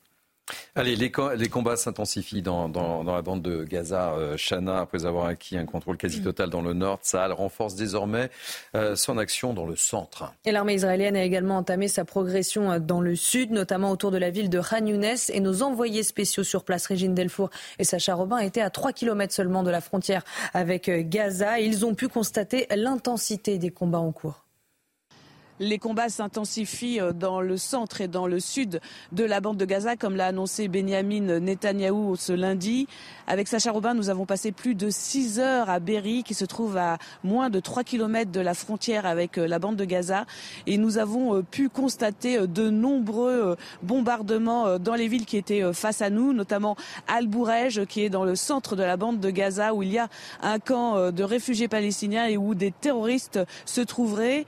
Dans la journée, donc plus tôt dans la journée, il avait été diffusé euh, des messages en langue arabe pour demander à cette population de fuir vers euh, le sud. Euh, et donc, il y a eu une cessation d'activité militaire pendant près de 4 heures. Et à 14 heures, les combats ont repris et nous avons pu constater de nombreux tirs de missiles par l'aviation israélienne, mais aussi des tirs d'obus par l'artillerie lourde. Face à nous, il y avait aussi ces villes du sud de Gaza City qui ont été euh, très bombardés. Dans le sud de la bande de Gaza, c'est à Ranounès que les combats euh, sont concentrés. Euh, Tsahal a annoncé avoir ciblé plusieurs puits de tunnels et éliminé plusieurs terroristes. À ici au nord-est de la bande de Gaza, les combats sont moins intenses. Nous n'entendons plus ces tirs d'obus, mais plutôt des tirs de mitrailleuses lourdes, ce qui signifie qu'il y a encore des combats au sol puisqu'il reste encore des poches de résistance.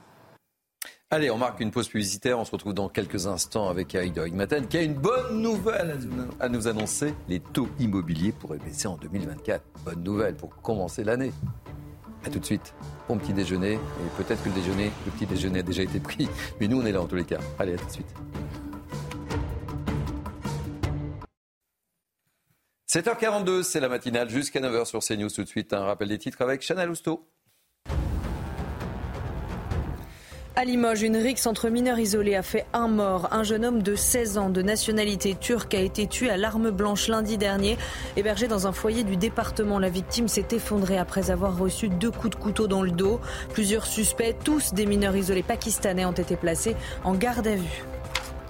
Emmanuel Macron s'est entretenu au téléphone avec Benjamin Netanyahou. Il a réitéré sa demande d'un cessez-le-feu durable à Gaza auprès du Premier ministre israélien. Le président de la République lui a également fait part de sa préoccupation face au très lourd bilan civil sur le territoire palestinien. Benjamin Netanyahou a quant à lui remercié Emmanuel Macron pour sa volonté d'aider à rétablir la sécurité le long de la frontière d'Israël avec le Liban.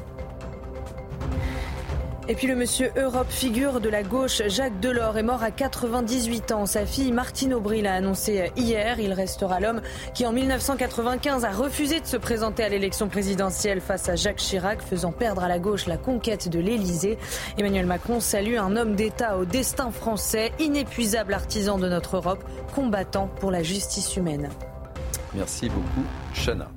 Place à l'écho avec Eric de Rigmaten. Vous savez, à un moment donné, on avait lancé le journal des bonnes nouvelles avec Serge Nedjar et, Thomas Bauder. Eh bien, ce que vous allez nous annoncer, on aurait pu le mettre dans le journal des bonnes nouvelles parce qu'on en a besoin. Ce sont euh, les taux immobiliers qui pourraient baisser en 2024. Vous êtes sûr de vous? Alors c'est très attendu, c'est ce que dit la profession euh, Institut de Crédit, hein, c'est très sérieux parce que ça vient des États-Unis. On voit que les taux commencent à baisser, ça va impacter le crédit à la consommation et donc bien sûr le crédit euh, immobilier. Alors actuellement, pour un prêt à 20 ans, vous êtes euh, autour de 4,5% euh, si vous empruntez, c'est hors assurance bien entendu. Et ce, que ce, ce qui se dit dans la profession, c'est un retour à 3,5%. Alors un point de moins, ça paraît pas énorme, ça reste très haut, mais ce sera vraiment très important en termes d'impact. je rappelle qu'on était à 2, 3% en décembre 2022, 1% en décembre 2021. Donc vous voyez, alors l'impact, c'est la première chose. Que ça monte ou que ça baisse, tout de suite, on se rend compte qu'il y a un impact. Savez-vous, par exemple, Thierry, euh, qu'en un an, avec la hausse des taux considérable que l'on a vécu, les Français ont perdu 25% de mm. pouvoir d'achat en termes d'achat immobilier. Alors je vous explique. Vous aviez 100 mètres carrés, et eh bien avec le même budget, aujourd'hui, vous avez 75 mètres carrés seulement. Hein. Donc c'est énorme. Si ça baisse, alors je vous prends un exemple important de deux points. Vous allez tout comprendre. Euh, vous empruntiez 300 000 euros sur 20 ans avec un taux actuel à 4,2% vous remboursez en ce moment 1848 euros. Vous vous rendez compte Si ça baisse de 2 points, ce qui est normal, ce qui pourrait arriver, vous économiserez 330 euros. Vous vous rendez compte par mois 330 euros de mensualité. Donc l'impact est considérable et il est extrêmement attendu. Alors, pour quand cette baisse des taux? C'est quand, Madame Irma? Alors, d'après les professionnels de l'immobilier et d'après les professionnels du crédit, il faut que ça arrive au premier ou au deuxième trimestre. Donc, c'est sûr que ça peut arriver parce que d'abord la BCE euh, le promet, enfin le prévoit avec l'inflation qui baisse.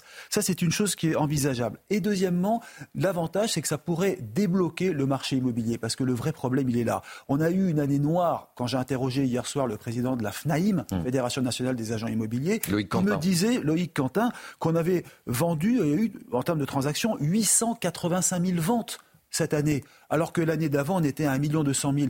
On ne vend pas parce que d'abord, on a du mal à emprunter, les taux sont très élevés et les prix ne baissent pas. Donc là aussi, c'est la deuxième bonne nouvelle, je vous l'annonce. Là, c'est le marché immobilier qui me le dit.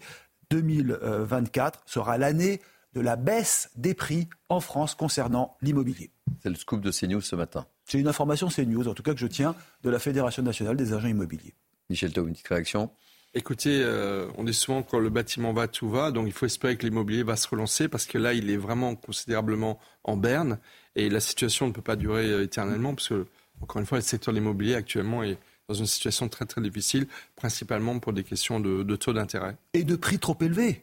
Ils n'ont pas beaucoup baissé en fin de compte. On croit qu'ils baissent. Bien sûr, dans des grandes villes comme Paris, c'était tellement élevé, ça a baissé. Mais ailleurs, finalement, ça n'a pas tellement bougé.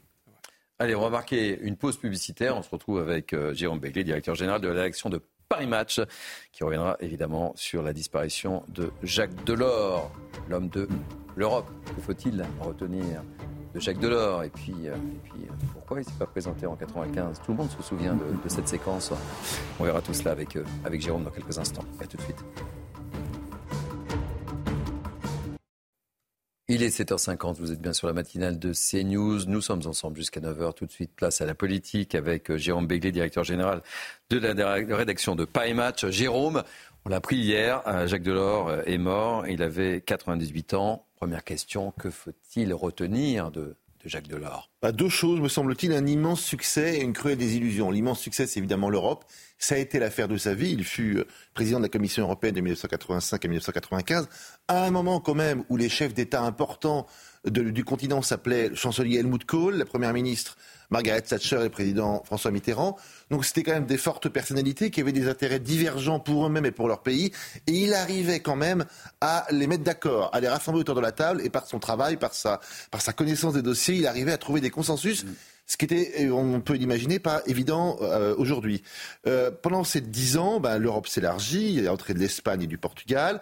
On lui doit l'euro, on lui doit Erasmus, ce programme quand même qui permet aux étudiants étrangers de travailler, euh, d'aller étudier euh, hors de leurs frontières. Euh, on lui doit, surprenant pour un socialiste, on y reviendra après, il n'était pas vraiment socialiste, la dérégulation des marchés financiers. et il a quand même modelé l'Europe. Il a réussi à faire aimer l'Europe aux Européens ce qui n'était pas une mince affaire à l'époque. La cruelle des illusions, c'est qu'il n'a jamais réussi à imposer ses idées démocrates chrétiennes, si j'ose dire en France.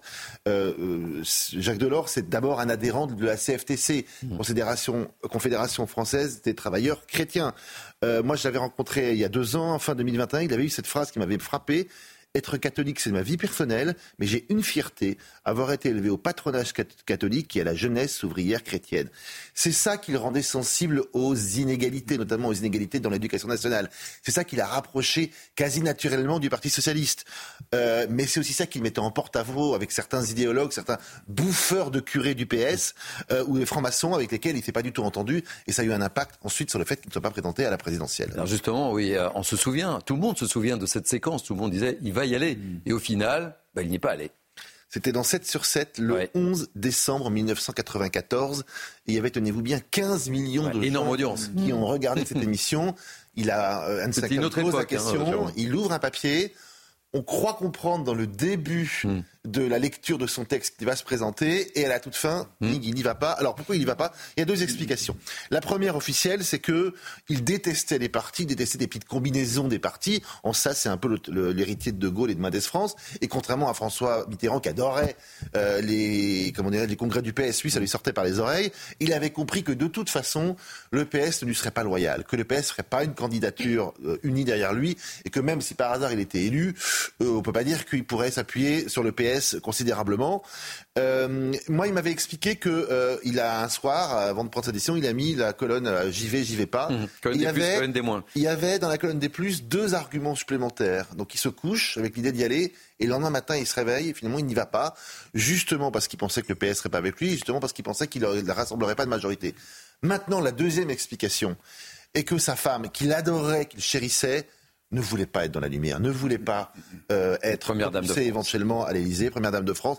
Ils avaient connu ensemble un drame familial qui était la mort de leur fils d'une leucémie en 1982, je crois. Et je crois que ça a pesé très très lourd dans la balance. Toujours est-il qu'il n'y est pas allé. C'est, on le sait, Lionel Jospin qui a été le candidat du Parti socialiste après. Moi, je pense que ça a été un des tournants politiques de la France, et en tout cas un des tournants politiques de la gauche. Avec lui, le Parti socialiste se serait enfin réconcilié avec l'économie de marché. 40 ans plus tard, on n'y est toujours pas. Alors, vous êtes un fin observateur de- du monde politique. Est-ce qu'il y a euh, un héritier dans le paysage actuel? Moi, j'en vois pas. En tout cas, pas au PS. Le PS ayant choisi le- la NUPES, euh, on l'affaire est réglée de ce côté-là. Euh, on a pensé à un moment donné que Emmanuel Macron pouvait être euh, cet héritier, mais il n'est pas tellement euh, démocrate social ou chrétien démocrate. C'est pas tellement son truc. Alors, on pouvait imaginer, on peut imaginer que François Bayrou l'est. Mais euh, c'est un héritier un peu qui aurait un peu divisé le. Bon, la vérité, c'est que depuis la quatrième République, depuis le MRP, les idées démocrates, euh, chrétiennes démocrates, ne sont pas du tout imposées en France. Bon, c'est aussi ce qui fait qu'il n'a jamais été élu, qu'il n'a jamais connu ce destin national. Donc non, à date, je ne vois pas à Jacques Delors d'héritier. Bon, il a une héritière euh, physique célèbre qui est sa fille, Martine Aubry, qui a annoncé euh, la mort de son père hier. Euh, pour qui il avait beaucoup de respect et elle avait un immense respect. Moi, je me souviens quand je l'avais interviewé en 2021, j- il avait voulu relire ses, propos et je les avais dû, les envoyer à sa fille. Je me dis, oulala, il y avait tas de trucs dedans, je savais très bien que c'était pas du tout son genre de beauté. Alors elle m'avait appelé, elle m'avait dit, bon, bah, vous imaginez bien que tel, tel, tel et tel et tel point, c'est pas tout à fait euh, ce que moi j'aurais dit, mais elle avait été parfaitement fair-play. Elle avait laissé toute l'interview. On avait d'ailleurs, et euh, je pense beaucoup à elle aujourd'hui parce que elle a perdu son père, elle a perdu sa mère, elle a perdu son frère. Et qu'elle est un peu seule au monde aujourd'hui, Martine Aubry. Alors, Jérôme, euh, vous l'avez évoqué tout à l'heure, vous l'avez interviewé, c'était en, en 2021, vous étiez euh, au point à l'é- à l'époque, et vous l'avez interviewé euh, là où il s'est éteint, Jacques Oui. Delors. Quel, quel souvenir, qu'est-ce que vous pouvez nous raconter ce Bah, C'était en novembre 2021, donc il y a quasiment deux ans, jour pour jour. C'était dans un petit appartement qu'il habitait dans le 5e arrondissement, en, quasiment en face du Val-de-Grâce. C'est là où il est mort. Il nous avait reçus très chaleureusement. Il était déjà handicapé par des problèmes d'arthrose qui l'empêchaient, pour ainsi dire, de se lever. Euh, C'était un homme charmant, dans un petit appartement entouré de livres, euh, où le livre, il y en avait absolument partout, ça débordait dans tous les sens. Il avait gardé une acuité politique euh, mais il voulait faire de mal à, il ne voulait dire de- du mal de personne. Donc j'avais un peu poussé dans ses retranchements. J'étais avec Sébastien Le Foll et Emmanuel Beretta, notamment sur euh, François Hollande, qui fut un, comment dirais-je, un doloriste de la première heure. On sentait qu'il lui reprochait d'avoir rien fait, en gros, à la tête du PS pendant 10 ans et de ne pas avoir été un bon président de la République, mais il l'a pas dit. Idem, euh, l'expérience Macron commençait un peu à l'énerver, il l'a pas trop dit. Il gardait quand même une foi absolue dans l'Europe. Il pensait que c'était le seul moyen pour la France de sortir. Et ce qui m'avait frappé aussi, j'en finirai peut-être par là, c'est que pour lui, les trois grandes figures de l'Europe, c'était trois conservateurs. C'était Helmut Kohl, Margaret Thatcher et Angela Merkel, dont il disait grand bien, pour lequel il avait une immense admiration. Là aussi, je ne suis pas certain que ses amis du Parti socialiste de l'époque, voire d'aujourd'hui, partageraient cet engouement-là. Merci beaucoup, Jérôme Béglier. Je rappelle que vous êtes le directeur général de la rédaction de Paris Match. Merci mille fois. Je rappelle également la grande interview politique euh, à 8h10, c'est News Europe 1. Yohann reçoit Frédéric Pechnard, ancien directeur de la police nationale et élu LR en conseil de pas. Et tout de suite, tout de suite, c'est la météo. La météo avec Groupe Verlaine. Isolation, photovoltaïque et pompe à chaleur pour une rénovation globale. Groupeverlaine.com Votre jeudi sera marqué par un temps euh, perturbé avec des pluies continues mais assez faibles quand même une grande partie de la journée entre les Pays de la Loire, la Charente, les régions euh, centrales jusqu'en remontant euh, jusqu'aux frontières de l'Est, du côté de l'Alsace, de la Lorraine, des Vosges ou encore du Jura au nord-ouest. Par contre, c'est la fin du coup de vent euh, qui nous a concernés au cours de ce mercredi avec encore quand même du vent sensible sur les côtes de la Manche et la mer du Nord et noter ces entrées maritimes qui assombrissent le ciel du côté de la Méditerranée. En ce qui concerne l'après-midi, les conditions n'évoluent pas beaucoup. On retrouve un petit peu plus de soleil quand même sur la moitié sud du pays. Le ciel se dégage peu à peu du côté de la Méditerranée et de la Corse. Les pluies persistent une grande partie de la journée sur les mêmes régions et le vent se renforce à nouveau, ce vent de sud-ouest, notamment en direction des côtes de la mer du Nord. Les températures sont toujours bien douces sur la moitié nord, même si elles sont en légère baisse quand même par rapport aux jours précédents. 9 degrés à Paris, 9 également pour euh, Lille, 11 degrés pour la pointe bretonne. Des températures par contre plus basses du côté euh, du sud, même s'il y a moins de gelée qu'au cours des jours euh, précédents. En ce qui concerne l'après-midi, les valeurs restent encore très au-dessus des moyennes de saison, surtout au nord avec 12 degrés à Paris. C'est un temps globalement digne du mois de mars sur la région parisienne et sur une grande partie de la moitié nord. Pour la suite, les conditions resteront faiblement perturbées quasiment tous les jours sur la moitié nord. Ce vendredi en particulier avec à nouveau une dégradation euh, pluvieuse et venteuse.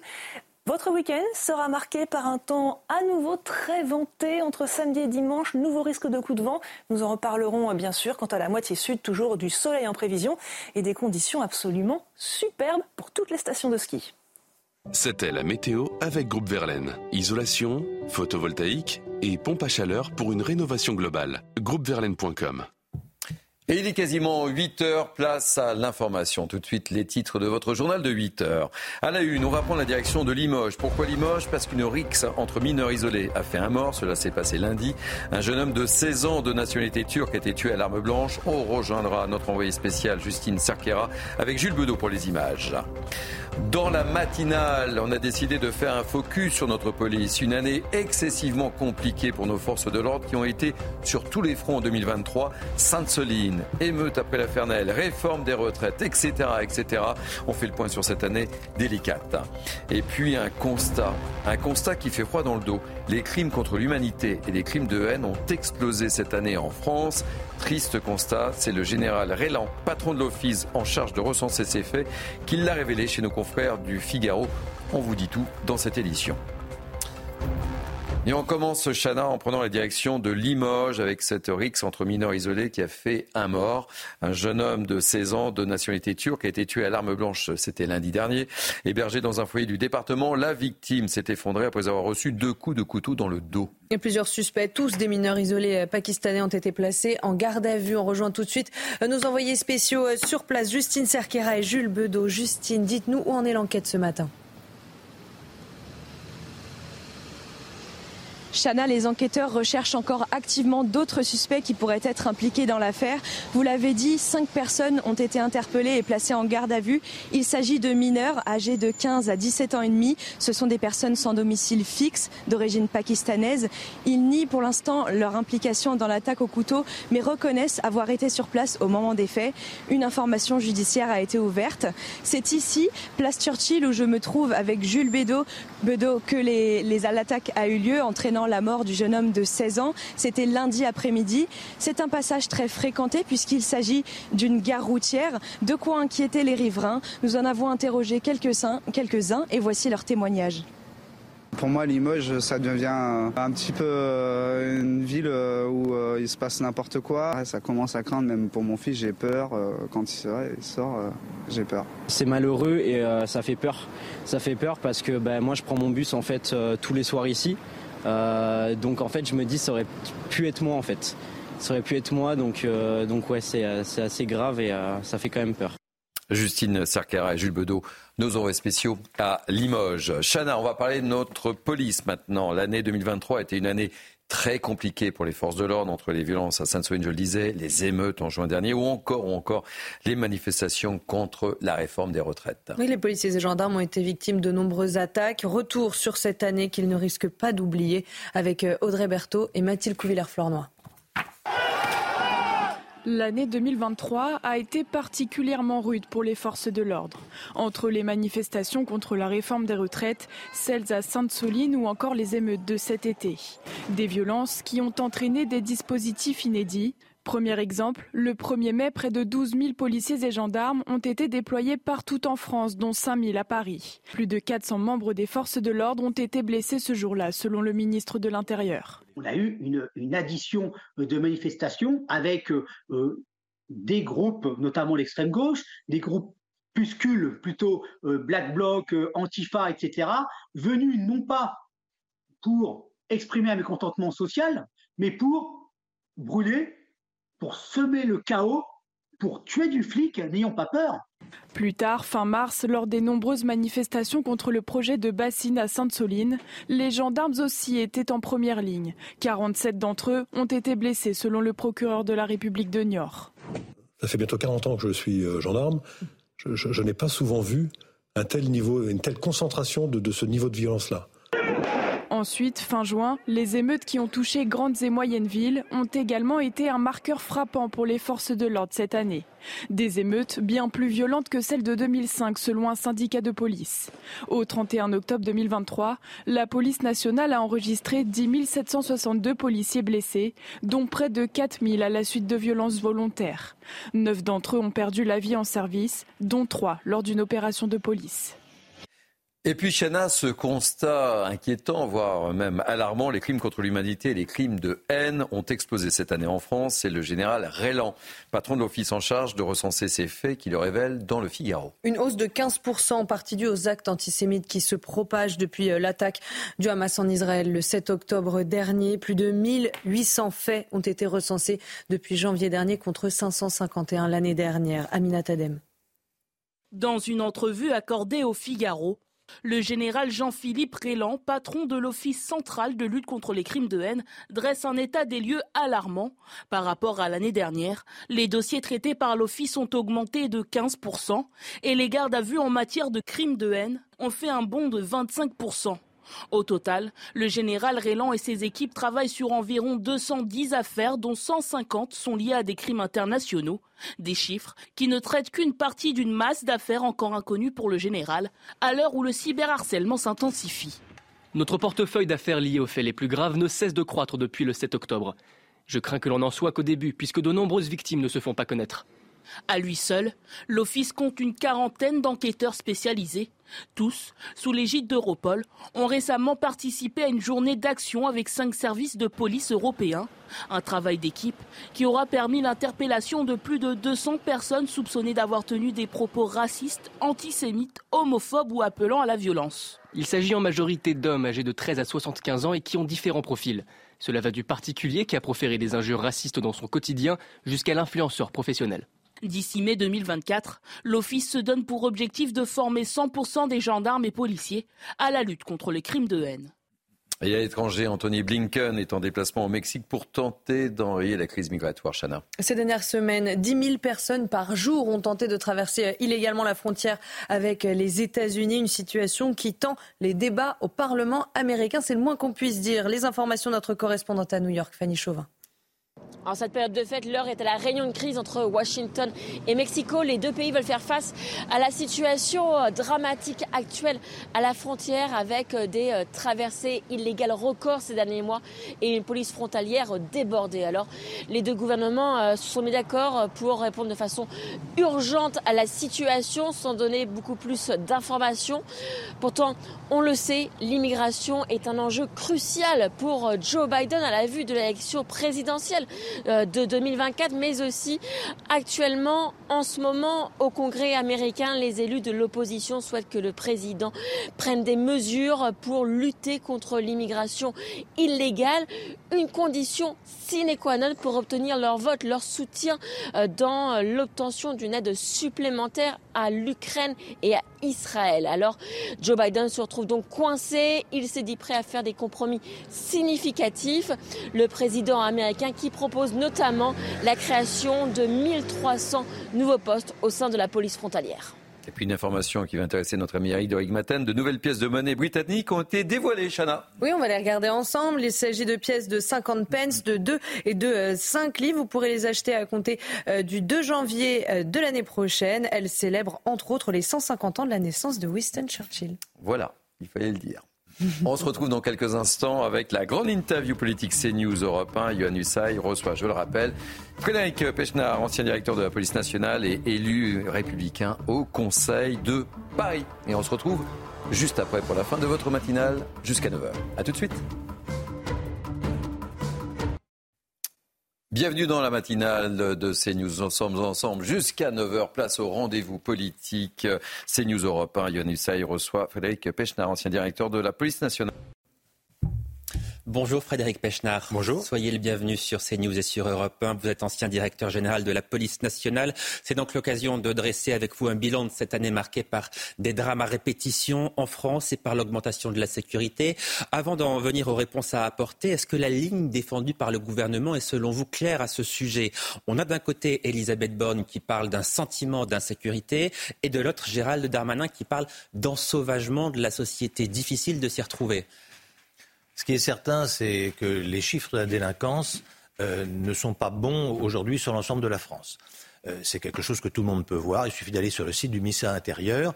Euh, vous allez sur le site Interstat, qui est le site du service statistique du ministère intérieur, et qui, année après année, montre une augmentation de la délinquance, notamment depuis 2017. Euh, Alors on va les citer, ces chiffres. Plus 9% de victimes d'homicide en 2022, plus 15% de victimes de coups et blessures volontaires ou encore plus 12% de victimes de viol et tentatives euh, de viol. Effectivement, vous avez raison de dire que les chiffres, eux, ne mentent pas. C'est donc Gérald Darmanin qui a raison. Vous partagez cette expression ensauvagement de la société? Alors non, je, moi je ne partage pas... Euh, je dis qu'il y a une augmentation des violences qui est incontestable. Le mot ensauvagement, ce n'est pas un mot qui est dans mon vocabulaire, mais je partage globalement euh, ce que pense euh, Gérald Darmanin sur ce sujet. Comme Vous savez, il faut y faire attention aux chiffres. Euh, il y a des chiffres qui sont très importants. Par exemple, le nombre des homicides volontaires. Parce qu'il n'y a pas de chiffre noir. la police et la gendarmerie connaissent l'ensemble des affaires d'homicides volontaires. Or, ce chiffre d'homicides volontaires, il avait diminué en France de moitié entre 1990 et 2012. Donc on avait une tendance sur des années et des années de baisse. Or, un pays qui tue moins est un pays qui n'est pas plus violent. Et malheureusement, depuis 2015, eh bien, euh, et donc maintenant ça fait presque dix ans, chaque année, le nombre d'homicides est reparti à la hausse. Ce qui est donc un, marqueur intéressant et bien sûr très inquiétant de l'état de notre société. Comment est-ce que vous l'expliquez précisément, cette augmentation quand même assez exponentielle des crimes? Alors, sur l'augmentation, et là aussi, il faut réfléchir un, tout petit peu, une augmentation du nombre de plaintes n'est pas forcément toujours une mauvaise nouvelle.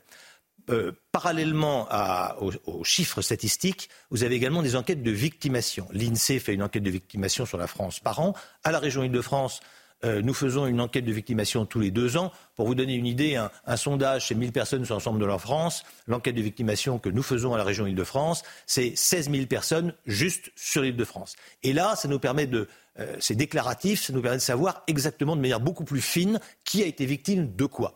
On s'aperçoit donc que, par exemple, dans les violences sexuelles, vous avez un taux de plainte qui est très faible, de l'ordre de 10%. Ce qui signifie que quand vous avez une augmentation des, plaintes de violences sexuelles, ce n'est pas forcément une mauvaise nouvelle. Ça peut vouloir dire aussi qu'il y a plus de gens qui vont porter plainte. Par contre, dans des affaires d'homicide, euh, ça, c'est un chiffre qui est, intéressant parce qu'il est certain. Voilà. Donc, si on prend ce marqueur ou d'autres marqueurs, eh bien, vous apercevez qu'il y a une augmentation des crimes et des délits, et notamment des crimes et des délits de violence, et ça sur une période relativement longue. Alors, nous n'avons pas encore les chiffres 2023. Ils ne sortiront que en début d'année. Euh, mais euh, tout porte à croire qu'à l'exception euh, de Paris et des transports parisiens, euh, globalement, la situation ne s'est pas améliorée. Alors cette année aura aussi été marquée par les émeutes qui ont suivi la mort de Naël au mois de juin dernier. Un plan anti-émeute a été présenté par le gouvernement. Parmi les mesures annoncées, la responsabilité financière des parents de mineurs ou encore l'encadrement des jeunes délinquants par les militaires. Est-ce que ces mesures vous paraissent suffisantes pour éviter de nouvelles émeutes à l'avenir ou est-ce qu'on est très très loin de ce qu'il faudrait faire? Vous savez, ce pas des choses qui sont faciles. Et quand vous êtes euh, élu, et notamment élu d'opposition comme moi, euh, il ne faut pas tomber dans la facilité de dire euh, il faudrait, il y a qu'à, Faucon. Moi, j'ai été policier pendant 30 ans, j'ai dirigé la police nationale pendant 5 ans. Je sais que c'est des choses qui sont difficiles. D'abord, je voudrais rendre hommage à l'action euh, de la police et de la gendarmerie, puisque euh, on a eu des émeutes qui ont été extrêmement dures, extrêmement violentes, avec des gens qui s'en prenaient directement aux forces de l'ordre, qui ont pillé, euh, qui ont brûlé. Et à l'arrivée, le, bilan humain, il est toujours trop lourd naturellement, mais globalement, la police et la gendarmerie ont réussi à rétablir l'ordre sans, trop de, sans trop de casse, hein, si, j'ose dire. Mais est-ce que des choses ont été faites pour éviter que ces émeutes ne se renouvellent? Non, franchement, il n'y a pas grand-chose qui a été fait euh, sérieusement. La responsabilité euh, financière des parents de mineurs, c'est une bonne idée financière, parce que euh, on a entendu aussi ici et là, on a dit qu'il faut condamner les parents à un travail intergénéral. Encore faut-il qu'ils soient solvables, ce qui n'est pas souvent le cas. Mais surtout, on ne peut pas condamner quelqu'un pour quelque chose qu'il n'a pas fait mhm. personnellement. On est dans un état de droit, c'est comme ça que ça se passe. Par contre, on peut imaginer des sanctions financière, euh, une réparation civile. Euh, votre fils a brûlé une voiture, vous payez la, voiture. Mais effectivement, encore faut-il que les gens soient solvables. donc c'est un peu la fausse bonne idée. qui n'apporte pas grand-chose. Alors cette fin d'année aura aussi été marquée par l'adoption de la loi immigration. Le RN se félicite d'une victoire idéologique, les LR parlent d'une victoire historique. Dans les faits, est-ce que vous pensez que cette loi va permettre de changer les choses? Ben, C'est une bonne loi. Et d'abord, il faut rendre à César ce qui est à César. Le Rassemblement national n'a rien fait pour cette loi. Par contre, c'est une loi qui, au départ, émane du Sénat, qui a été votée conjointement par la majorité du Sénat, c'est-à-dire LR et avec nos amis euh, centristes. Et globalement, elle a été reprise par l'Assemblée nationale euh, à la suite du travail qui a été fait par la commission mixte paritaire. Donc oui, c'est une bonne loi. C'est une bonne loi parce qu'elle permettra de maîtriser un peu mieux l'immigration et qu'elle permettra de renvoyer un peu plus facilement, notamment les étrangers qu'on ne souhaite pas garder en France. Je pense à, ceux qui sortent de prison, par exemple.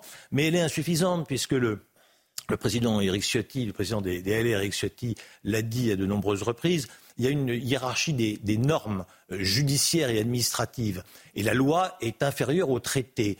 Donc à partir du moment où les traités sont supérieurs à la loi, eh bien il y a un risque, notamment les, juges européens, euh, désavouent cette loi. Vous dites qu'il faudrait que les lois françaises priment sur les règlements et les lois européennes. Alors pas forcément, parce que ce qui prime, c'est la Constitution. Donc il faut probablement, c'est ce qu'on souhaite aux Républicains et c'est euh, le sens de tout ce qu'a dit Eric Ciotti depuis plusieurs mois, il faut changer la Constitution, parce que dans la norme, la Constitution, c'est ce qui est a de plus élevé. Donc si on change la Constitution là-dessus, on arrivera à être probablement plus efficace. Donc cette loi est une bonne loi. Je crains malheureusement qu'elle ne soit pas extrêmement efficace. Oui, vous dites qu'elle permettra d'expulser un peu mieux. Néanmoins, ce qui est très inquiétant, c'est le taux extrêmement faible des OQTF, les obligations de territoire, les obligations de quitter le territoire euh, français. 6,9% de taux d'exécution de ces OQTF. Ah, c'est ridicule. Ça, c'est ridicule et ça, vous inquiète? Ah, bien sûr, c'est ridicule. Moi, je, on ne peut pas être contre l'immigration. L'immigration, c'est quelque chose qui est naturel, quelque chose dont la, France a besoin. On a toujours été un pays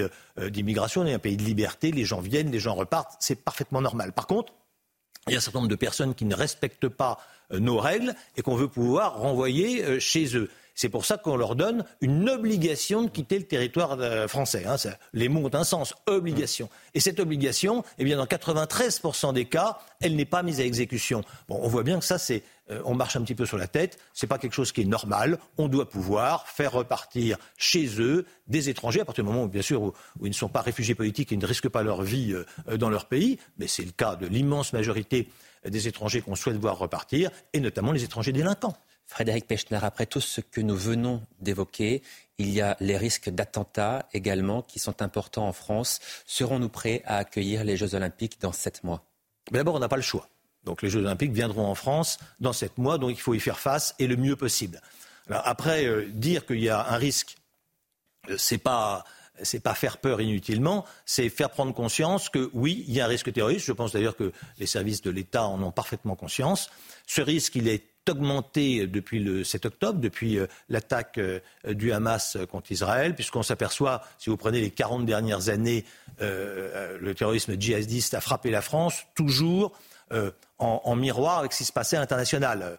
Euh, tension avec l'Iran, euh, le Hezbollah met des bombes à Paris, notamment rue de Rennes, enfin vous vous souvenez des affaires en 86, tension avec l'Algérie, guerre civile en Algérie, le GIA algérien frappe la France en 95-96, notamment d'ailleurs dans le métro et le RER, tension dans la zone irako-syrienne avec Daesh, Daesh frappe la France avec le Bataclan, Charlie, etc. Donc là, on est dans une période de tension extrême euh, au Moyen-Orient. Il est donc vraisemblable, on a déjà eu d'ailleurs deux attentats euh, depuis, hein, qui a coûté la vie à deux personnes. Il est vraisemblable qu'on puisse avoir d'autres attentats. Ce n'est pas certain, mais c'est vraisemblable. Et évidemment, euh, les services de sécurité en sont parfaitement conscients.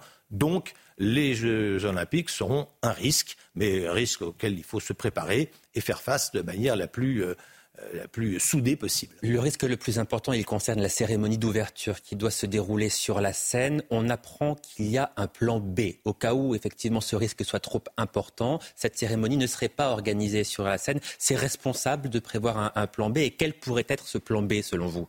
Alors bien sûr, c'est responsable de prévoir un plan B puisqu'on ne sait pas ce qui va se passer. Cette cérémonie d'ouverture, euh, elle est à risque. Mais euh, le risque, il va durer pendant les 15 jours euh, des Jeux Olympiques, et notamment dans les transports en commun, où euh, la région Île-de-France a fait d'ailleurs beaucoup de choses en partenariat avec l'État pour améliorer la sécurité dans les transports en commun et améliorer d'ailleurs la prise en charge des, forces de sécurité. Hein. vous savez, il faut loger les forces de sécurité. Bon, la, région a des, est, compétente sur les lycées, donc on a ouvert 4500 places d'internat pour les forces de sécurité. On va donner un pass Navigo à 45 000 forces de sécurité pour qu'ils puissent circuler librement dans le métro. Puis plus ils prennent le métro, plus il y a d'agents de sécurité dans le métro, meilleure est, la sécurité. Frédéric Pechner, que se passerait-il s'il y avait un attentat pendant les Jeux Olympiques?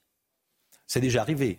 Hein. je vous rappelle qu'en 1972, Munich. Euh, euh, Munich, euh, des athlètes israéliens qui ont été pris pour cible, qui ont été pris en otage et puis exécutés.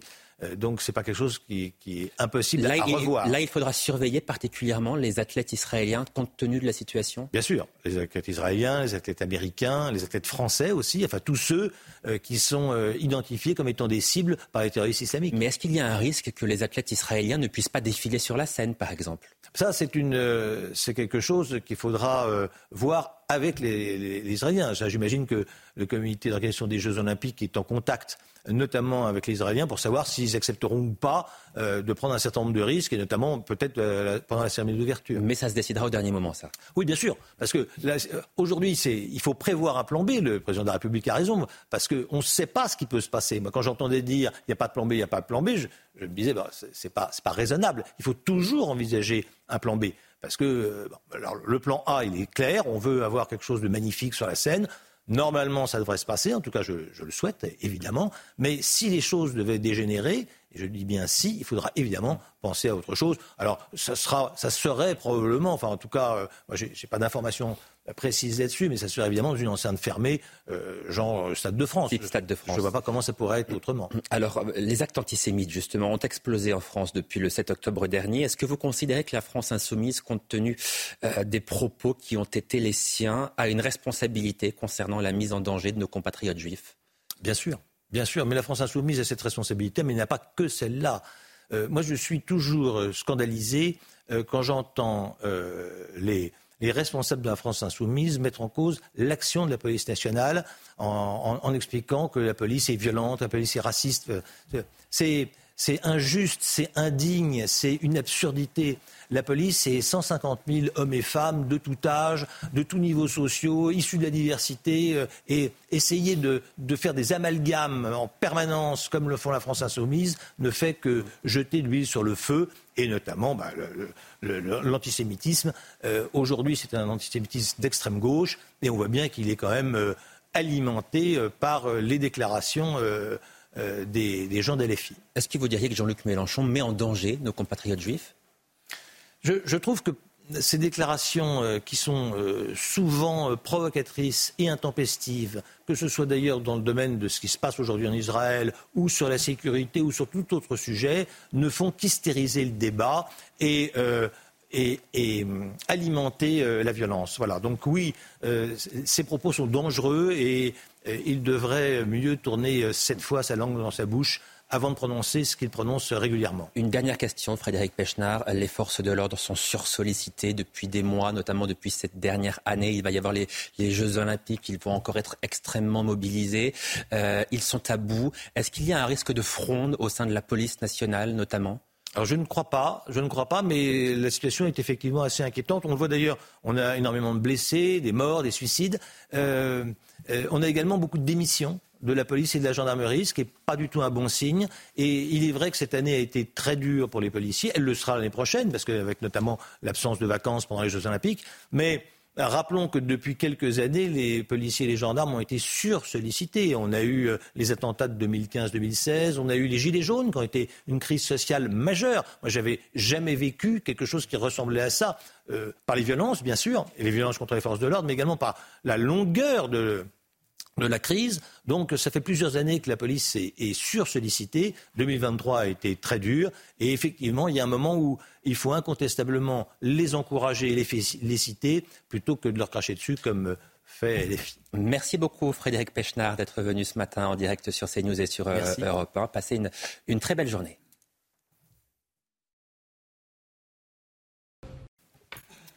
Merci de nous accueillir. La dernière ligne droite pour la matinale jusqu'à 9h. C'était le grand rendez-vous politique CNews Europe 1. Yann recevait Frédéric Pechnard. Tout de suite, les titres de ce journal avec Chana Lousteau. On va prendre la direction du Proche-Orient avec nos envoyés spéciaux dans quelques instants. Régine Delfour et Sacha Robin, les combats se poursuivent plus que jamais. Sahel poursuit sa progression dans le sud. On revient sur cette affaire dont on vous a déjà beaucoup parlé sur CNews. Les 25 passagers indiens de l'avion immobilisé à l'aéroport de Vatry dans la Marne et qui avaient, on le sait, demandé l'asile en France sont libres. C'est le juge des libertés et de la détention qui l'a décidé. Ils sont donc libres, même s'ils sont en situation irrégulière. On vous explique tout cela. Comprenne qui pourra. Alerte, alerte, alerte. La France souffre face à la panne des services de proximité. Médecins, transport, commerce, aucun secteur n'est épargné. Notre reportage dans une petite commune de Seine-et-Marne. Et puis dans notre matinale, depuis 6 heures ce matin, on a décidé de faire un focus sur notre police. Nos forces de l'ordre ont eu droit à une année 2023 très agitée, très compliquée. Peut-on s'attendre à une nouvelle fronde des policiers en 2024 La réponse ou tentative de réponse de notre édition. Merci de nous accueillir. On commence avec Shana, avec ces combats qui s'intensifient dans la bande de Gaza. Après avoir acquis un contrôle quasi total dans le nord, Tsahal renforce désormais son action dans le centre. L'armée israélienne a également entamé sa progression dans le sud, notamment autour de la ville de Ranounès. On rejoint tout de suite nos envoyés spéciaux sur place, Régine Delfour avec Sacha Robin pour les images. Régine, bonjour. Vous êtes à Berry, c'est tout proche de la frontière avec la bande de Gaza et vous constatez l'intensité des combats en cours ce matin.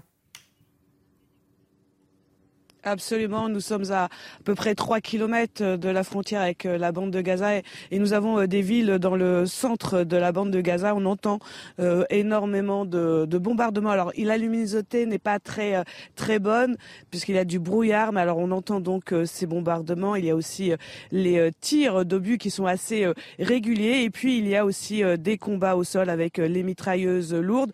Il y a cette ville d'Albourej donc qui est au, au centre de la bande de Gaza où il y a un camp euh, de réfugiés. Hier, euh, il a été demandé à, ces personnes de, quitter la ville, notamment avec des messages en langue arabe, puisque des terroristes seraient dans ce camp. Je ne sais pas si vous entendez ces bruits sourds qui sont tout autour de nous. Il y a aussi ces villes au sud de Gaza où il reste encore euh, des poches de terroristes. Il y a toujours donc ces combats qui s'intensifient. Nous, on le voit depuis hier. On entend sans arrêt ces bombardements qui sont quand même extrêmement importants puisque les troupes terrestres sont appuyé par euh, les troupes euh, aériennes. Alors il y a, euh, vous l'avez dit, le nord étant parti au, contrôle de l'armée israélienne. Il y a encore des, des combats, mais plutôt au sol, puisqu'il y a encore quelques poches de terroristes. Et puis sinon, les autres, les autres opérations de Tsahal sont plutôt concentrées dans le sud, notamment à Ran où il y a encore, c'est le un des, des bastions du Hamas, où il y a encore énormément de terroristes. Et puis Tsahal qui continue encore de d'éliminer, de cibler tous ces puits de tunnels et les infrastructures, également aussi à Rafah. Régine Delfour, accompagnée de Sacha Robin, nos envoyés spéciaux sur la bande de, Gaza. On commence, Chana, aussi avec cette affaire qui interpelle les 25 passagers indiens de l'avion immobilisé à Paris-Vatry qui avaient demandé l'asile en France ont été libérés. Parmi eux, cinq mineurs qui ont été confiés à l'aide sociale à l'enfance de la Marne. Leur libération a été décidée par le juge des libertés de la détention pour un motif de forme, ce qui veut dire en clair que même s'ils sont en situation irrégulière sur le territoire euh, français, ils sont actuellement libres euh, de leurs faits et gestes. L'autorité administrative a décidé de faire appel. Les explications sont signées Audrey Berthaud. Ils sont désormais libres. Après plusieurs jours de confinement suite à l'arrêt du vol Dubaï-Managua par la police aux frontières, 25 passagers indiens ont été libérés ce mardi. Ces passagers avaient demandé l'asile politique en France alors que leur avion était retenu au sol pour soupçon de traite d'êtres humains. Leur libération a été décidée par le juge des libertés et de la détention pour un motif de forme. Ce dernier a estimé que le directeur de la police aux frontières de l'aéroport de Roissy-Charles de Gaulle ne l'avait pas saisi dans les délais en vue d'obtenir la prolongation de leur maintien en zone d'attente pour huit jours. Le parquet de Bobigny a précisé qu'ils sont donc libres de leurs faits et gestes, même s'ils sont en situation irrégulière sur le territoire français. Parmi les 25 passagers, 5 mineurs ont été confiés à l'aide sociale à l'enfance du département et placés. L'avion a pu repartir lundi avec 276 des passagers. Il a atterri à Bombay ce mardi au lieu de se rendre à Managua, la capitale du Nicaragua, comme initialement prévu. Michel Thau, je me tourne vers vous. Donc ils sont en situation irrégulière, mais ils sont libres. Comprennent qui pourra. ils sont libres et lorsque la loi sur l'immigration sera promulguée, ça ne changera pas grand-chose puisqu'ils encourront une amende de 3 000 euros qu'ils ne pourront évidemment pas euh, payer. Non, c'est ce qui s'est passé à Vatry est très important parce que cela montre que euh, la, la, classe géopolitique mondiale des migrations illégales, on savait qu'elle passait par la mer, avec la Méditerranée, par la terre, on le voit par, par, par l'Italie, mais aussi par les airs. Et l'avion initialement voulait aller finalement aux États-Unis via le Nicaragua, et finalement il est retourné en Inde. Et ce qu'on constate, c'est qu'en France, le, un, respect trop scrupuleux de l'état de droit euh, rend très très difficile le travail de la police, alors que l'enjeu c'est une traite d'êtres humains. C'est quand même très paradoxal. Et cette autre information sur laquelle vous allez réagir, j'en suis persuadé, la France est l'un des pays les plus laxistes d'Europe en termes d'immigration. Tombe bien, ça s'enchaîne. C'est la conclusion faite par Didier Lesky, directeur de l'Office français de l'immigration, dans une tribune dans Le Monde, Sacha. Oui, Chana, selon lui. Je vous ai appelé ça, mais c'est la, fin, c'est, la, la, fin de matinée, euh, Chana. pas de souci. Fallait bien que j'en fasse une. Selon lui, même si le Conseil constitutionnel validait l'ensemble de la loi immigration du gouvernement, le pays resterait bien plus ouvert que les autres. Célia Gruyère. Si pour une partie de la classe politique, la loi immigration est trop dure, la France resterait pourtant l'un des pays européens les plus ouverts en la matière. Par exemple, le niveau de langue requis pour obtenir un titre de séjour reste plus bas qu'un bon nombre de pays de l'Union européenne. Il faut acquérir le niveau A2 en France, contrairement à l'Allemagne, la Finlande ou encore les Pays-Bas qui exigent le niveau B1. Une des mesures phares, comme la régularisation des travailleurs étrangers dans les métiers en tension, permet également à la France de garder une politique d'immigration ouverte. Autre exemple, la prise en charge de la santé des sans-papiers. Comparé à l'Allemagne, l'Autriche, la Suède, le Danemark ou encore les Pays-Bas, la France propose un système quasiment unique au monde, permettant un accès aux soins beaucoup plus large. Selon Didier Lesky, directeur de l'Office français de l'immigration qui publie une tribune dans Le Monde, même si le Conseil constitutionnel valide la loi immigration, la France restera l'un des pays les plus ouverts de l'Union européenne. En témoigne notamment le domaine de l'hébergement d'urgence inconditionnel, un hébergement même pour ceux qui font l'objet d'une obligation de quitter le territoire. La France se rapproche tout de même de certains pays en durcissant notamment l'accès aux allocations familiales et le regroupement familial. Réaction, mon cher Michel Taube. Bah, Didier Lesky euh, dit malheureusement tout. C'est-à-dire que la loi sur l'immigration, la 30e loi depuis 1981 euh, votée par le, par le Parlement, euh, ne change pas le fait que la France reste et restera un pays extrêmement attractif pour les migrants à cause de notre système social, à cause de notre bienveillance, à cause aussi de notre naïveté, très très certainement. Et malheureusement, la donne ne va pas changer. La France reste et restera un pays trop attractif aux yeux des Français pour des migrants qui veulent tout faire pour euh, mmh rejoindre notre continent. Chana, on part, j'ai bien dit Chana, on part au Mexique où Anthony Blinken est en déplacement pour tenter d'enrayer la crise migratoire. Mais ces dernières semaines, 10 000 personnes par jour ont tenté euh, de traverser illégalement la frontière avec les États-Unis, une situation qui tend les débats au Parlement américain, c'est le moins qu'on puisse dire. Les informations de notre correspondante à New York, Fanny Chauvin. En cette période de fête, l'heure est à la réunion de crise entre Washington et Mexico. Les deux pays veulent faire face à la situation euh, dramatique actuelle à la frontière avec euh, des euh, traversées illégales records ces derniers mois et une police frontalière débordée. Alors, les deux gouvernements se sont mis d'accord pour répondre de façon urgente à la situation sans donner beaucoup plus d'informations. Pourtant, on le sait, l'immigration est un enjeu crucial pour Joe Biden à la vue de l'élection présidentielle. Euh, de 2024, mais aussi actuellement, en ce moment, au Congrès américain, les élus de l'opposition souhaitent que le président prenne des mesures pour lutter contre l'immigration illégale, une condition sine qua non pour obtenir leur vote, leur soutien euh, dans l'obtention d'une aide supplémentaire à l'Ukraine et à Israël. Alors Joe Biden se retrouve donc coincé, il s'est dit prêt à faire des compromis significatifs. Le président américain qui propose notamment la création de 1300 nouveaux postes au sein de la police frontalière. 10 000 personnes par jour qui ont tenté de traverser également la frontière avec les États-Unis. Mais ce qui est intéressant, on parlait juste avant de Vatry, mais encore une fois, l'avion qui venait de l'Inde, les Émirats arabes unis, Vatry, allait vers le Nicaragua. Pourquoi parce que les Indiens qui étaient dans l'avion voulaient aller vers les États-Unis. Et en fait, ce qui est très intéressant, c'est de voir en fait que cette pression migratoire, elle touche l'Europe, elle touche les États-Unis, et que tout se tient. Il faut une réponse internationale. C'est ce que la police française a voulu faire avec Vatry. C'est ce que Joe Biden n'arrive pas à gérer, et ce sera effectivement un des principaux enjeux de l'élection présidentielle en 2024 aux États-Unis. Allez, retour en France, si vous le voulez bien, médecins, transport, commerce. Les Français font face à la panne des services de proximité, Chana. Alors le constat est fait euh, partout en France, dans les campagnes comme en périphérie des villes. Exemple à Guérard, en Seine-et-Marne, où les habitants n'ont pas d'autre choix que de s'adapter. Voyez ce reportage de Fabrice Elsner avec le récit de Chloé Tarka. Nous sommes seulement à 20 km de Disneyland. Pourtant, ici, dans cette commune de Seine-et-Marne, le manque de services impacte le quotidien de ses habitants.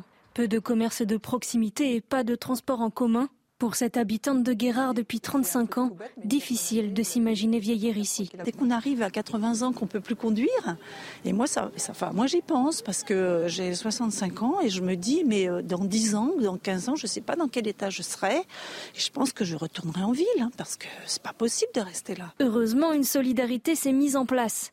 Nous sommes chez Martine, membre de l'association Entraide et Déplacement qui compte une cinquantaine de chauffeurs bénévoles permettant aux personnes âgées de les conduire dans tous les transports qu'on fait, on a 60% de, de transport pour le médicaux, on a 35% pour les courses, et le reste, ça peut aller du, tout simplement d'aller porter des fleurs au cimetière. C'est un truc tout bête, mais une personne âgée, elle ne va pas faire 3 km à pied pour aller porter des fleurs au cimetière, donc elle a besoin de nous. Martine retrouve une habituée des services de l'association. Alors on va on va à l'intermarché de, de Farmoutier. Hein. Ces personnes âgées qui ne conduisent pas et qui sont dans des villages, dans des lieux où les commerçants ne sont pas suffisants pour, euh, pour survivre. On est obligé. Moi, si, au, décès de mon mari, euh, soit je déménageais, si, si cette association n'avait pas existé, j'aurais été obligé de déménager. Chaque année, les chauffeurs de l'association parcourent jusqu'à 90 000 km pour aider les habitants. Michel Taube, quel triste constat. Quel triste constat. Et on est en Île-de-France. On est dans la région mmh. capitale. Mmh. On est près d'Euro Disney. On est dans une région où il y a une attractivité économique majeure. Et vous avez 5% de la population qui est complètement oubliée, qui est délaissée. Il faut savoir que la moitié des communes d'Île-de-France sont des communes rurales.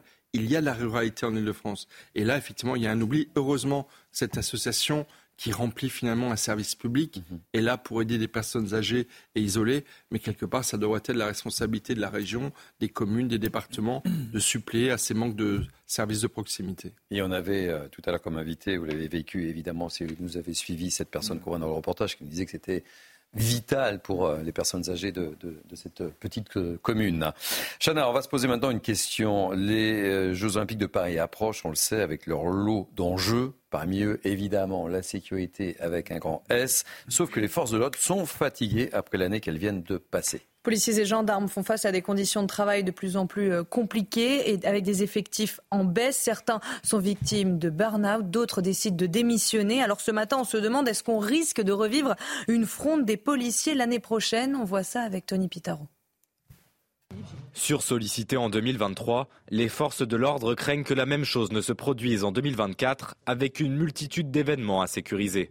Nous avons euh, passé une année euh, assez compliquée, assez chargée, assez chargée par, euh, des, situations lourdes à gérer par rapport à, nos collègues qui ont été, comme on le sait, mis en détention provisoire. Nous avons aussi dû servir euh, la Coupe du Monde, la, venue du pape. Et c'est vrai que ça demande beaucoup, beaucoup d'énergie, beaucoup d'effectifs.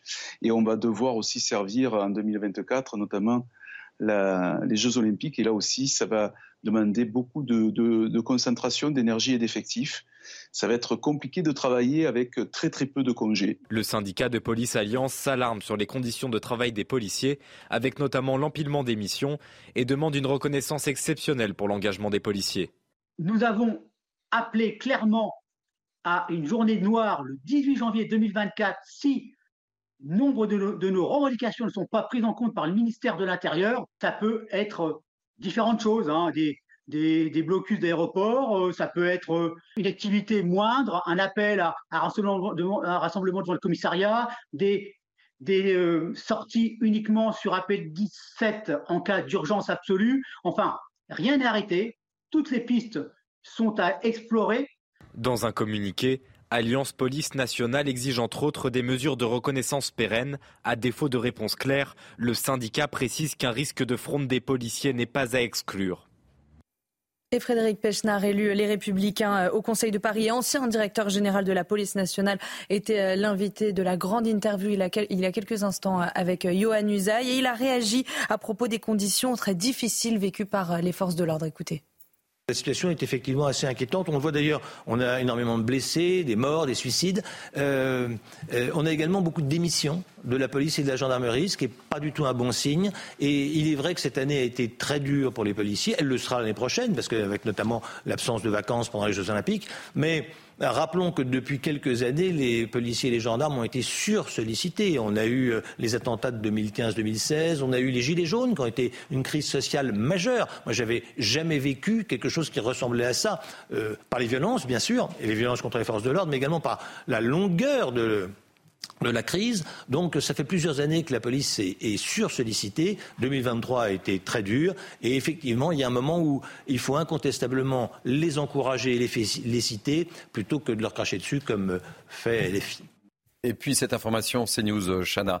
Euh, le principal suspect à Meaux a reconnu être l'auteur des faits. Oui, on vient de l'apprendre, Thierry. Il n'a pas avancé d'explication euh, rationnelle pour le moment. Cet homme de 33 ans, je le rappelle, est accusé d'avoir tué sa femme et ses quatre enfants. Leurs corps ont été découverts euh, lundi dernier dans leur appartement. Sa garde à vue a par ailleurs été prolongée. N'ayant pas pu être interrogé hier matin à cause de son état de santé, il a été entendu hier après-midi. Merci. Vraiment. Chana. Oui. Allez, place à notre invité. Euh, on va recevoir tout de suite Frédéric Lefebvre, ancien proche collaborateur de Nicolas Sarkozy, ancien secrétaire d'État chargé du commerce, de l'artisanat, des entreprises et du tourisme. Soyez le bienvenu, Frédéric Lefebvre, mais ce n'est pas l'homme politique que j'interroge ce matin dans la matinale de CNews, mais tout simplement le directeur de la publication de Pif Gadget, Pif Gadget, tout le monde connaît, vous connaissez autour de cette table Ah oui, bien sûr, j'ai grandi avec. Chana, vous connaissez bien aussi sûr. Bien sûr, évidemment.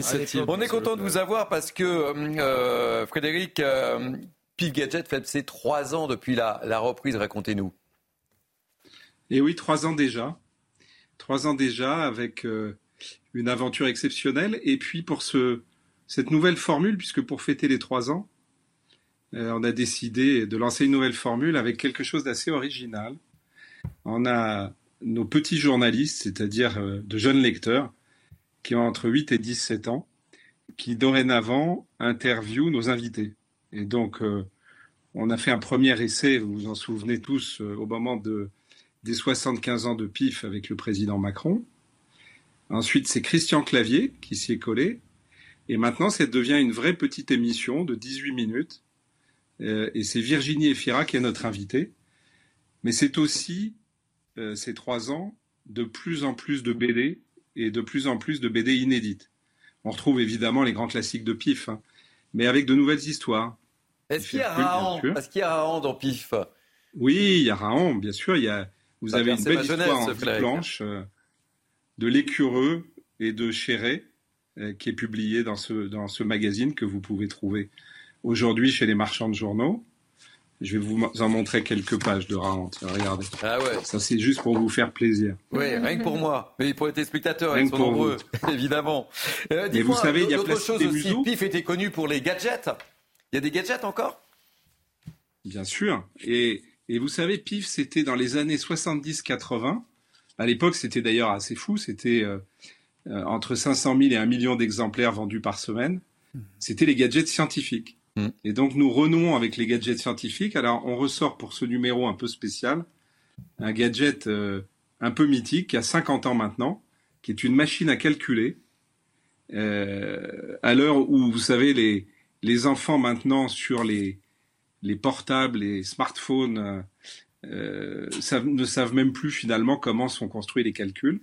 On a une, une professeure des universités qui est directrice de l'INSPE de Normandie, qui nous accompagne dans le magazine. Et avec cet ordinapif, on- les enfants peuvent apprendre à faire euh, les soustractions, les additions, les multiplications, les divisions, et, et en même temps mémoriser, parce que pour les maths, mémoriser, c'est essentiel, avec euh, un certain nombre d'exercices. Puis je parlais tout à l'heure de, de Virginie Efira, qui est, euh, vous savez, la voix off d'un film qui, est, qui vient de sortir, que j'encourage tout le monde et tous vos téléspectateurs à voir, parce qu'il est magnifique. Ce sont les renards de la banquise, Kina et Youk. Et, et ça traite évidemment euh, du réchauffement climatique. Et donc on a un certain nombre de jeux dans le magazine euh, sur pour découvrir l'Arctique, pour découvrir euh, euh, toute la faune, la biodiversité. C'est Belin Édition qui a, qui a construit ces petits kits. Et puis on a, on a aussi des, des, des- puisque c'est la science, on a par exemple Foxar, qui est une jeune start-up française avec qui on, on, on- on fait de la réalité augmentée. Donc là, par exemple, dans le magazine, c'est l'explication du jour et de la nuit à travers des exercices en réalité augmentée avec des petits QR codes et qui permettent d'aller sur le site euh, pifgadget.fr et pour les enfants de découvrir euh, des, des phénomènes scientifiques importants. Voilà, c'est ce rôle ludo-éducatif de défense de la planète qu'a- que veut incarner aujourd'hui le magazine, finalement dans le droit fil de ce qui se faisait dans les années 70-80. Alors, Frédéric, euh, je me suis engagé. On va pas parler politique, mais bon, votre parcours était plutôt de droite. Et si je m'abuse, et vous me dites si je me trompe, mais je ne crois pas, c'est que Pif Gadget était plutôt associé au Parti communiste. Qu'est-ce qui vous a pris de vous lancer dans cette aventure? Mais vous savez, c'est pas ne assez pas vous simple, poser la question. parce que non, non, bien sûr. Euh, D'abord, Pif, vous avez raison de poser la question. Pif a 75 ans et il est né dans l'humanité. Et quand j'étais euh, moi gamin, j'avais un entraîneur de club de foot qui, qui vendait l'humanité dimanche. Et cet entraîneur de club de foot qui s'appelait Daniel avait accepté, alors que mon père m'interdisait de lire Pif, euh, avait accepté de m'abonner en cachette chez ma grand-mère. Donc vous imaginez à quel point Pif Gadget, pour moi, c'est une Madeleine de Proust. Et, voir, euh, permettre de faire revivre, alors que ça, il a baigné euh, l'enfance de, de, tant et tant de, générations, le faire revivre et le faire découvrir aux plus jeunes générations, c'est un bonheur. Et, de surcroît, pas qu'en France, parce que ce que les gens ne savent pas, et on a la chance aujourd'hui avec Canal euh, qui prépare un, nouveau dessin animé Pif et Hercule sur, sur la défense de la planète, de renouer avec, euh, euh, beaucoup s'en souviennent ici, euh, le dessin animé qui avait été vendu dans 76 pays. Et Pif est en train de se relancer au Québec, en Roumanie, parce que Pif est connu dans le monde entier. Eh bien, écoutez, merci mille fois d'avoir accepté notre invité. Ça me rappelle plein de beaux souvenirs, moi aussi, évidemment. Et, et je note avec satisfaction que Rahan est bien dans le nouveau PIF Gadget. Merci, est là, oui, Lefebvre. On était ravis de vous accueillir. Tout de suite, la Un grand merci à vous. Ouais, je vous en prie. La rubrique santé, évidemment, tout de suite. Retrouvez votre programme avec le sérum anti-chute Seeker de Lazartigue. Lazartigue, efficace par nature. Alors vous le savez, c'est un secret de polichinelle. Hein. euh. Vous préparez tous le réveillon. C'est pour bientôt. Il y a quelques jours du grand décompte, on se demande comment, comment préparer son corps. Je vous poserai la question si on a le temps à, à tous les trois. Oui. Écoutez. L'affaire du réveillon, c'est une affaire de soustraction et d'addition. On va additionner beaucoup de nourriture d'un seul coup, le soir du réveillon, et en réalité, il va falloir soustraire tout ce qu'il faut soustraire, à la fois les jours d'avant et les jours d'après. L'erreur à commettre, c'est de faire des régimes un peu difficiles juste avant. Pourquoi? Parce qu'en réalité, ça va permettre de décompenser beaucoup plus facilement les écarts du réveillon. On se contente simplement de manger un peu maigre, un peu moins, et pas du tout d'alcool 48 heures auparavant. Pas gras, maigre et pas d'alcool pendant 48 heures. On boit beaucoup et on se prépare au réveillon et on refera la même chose les 48 heures qui suivront. Juste un petit conseil pour la gueule de bois. La gueule de bois, c'est la conséquence d'une déshydratation. Si vous considérez que vous n'avez pas bu modérément, essayez de boire un demi-litre à un litre d'eau une demi-heure avant d'aller vous coucher et je pense que vous irez mieux le lendemain matin. C'était votre programme avec le sérum anti-chute Seeker de Lazartigue. Lazartigue, efficace par nature. C'était donc Jean-Michel Cohen, nutritionniste. Vous êtes prêt pour le nouvel an?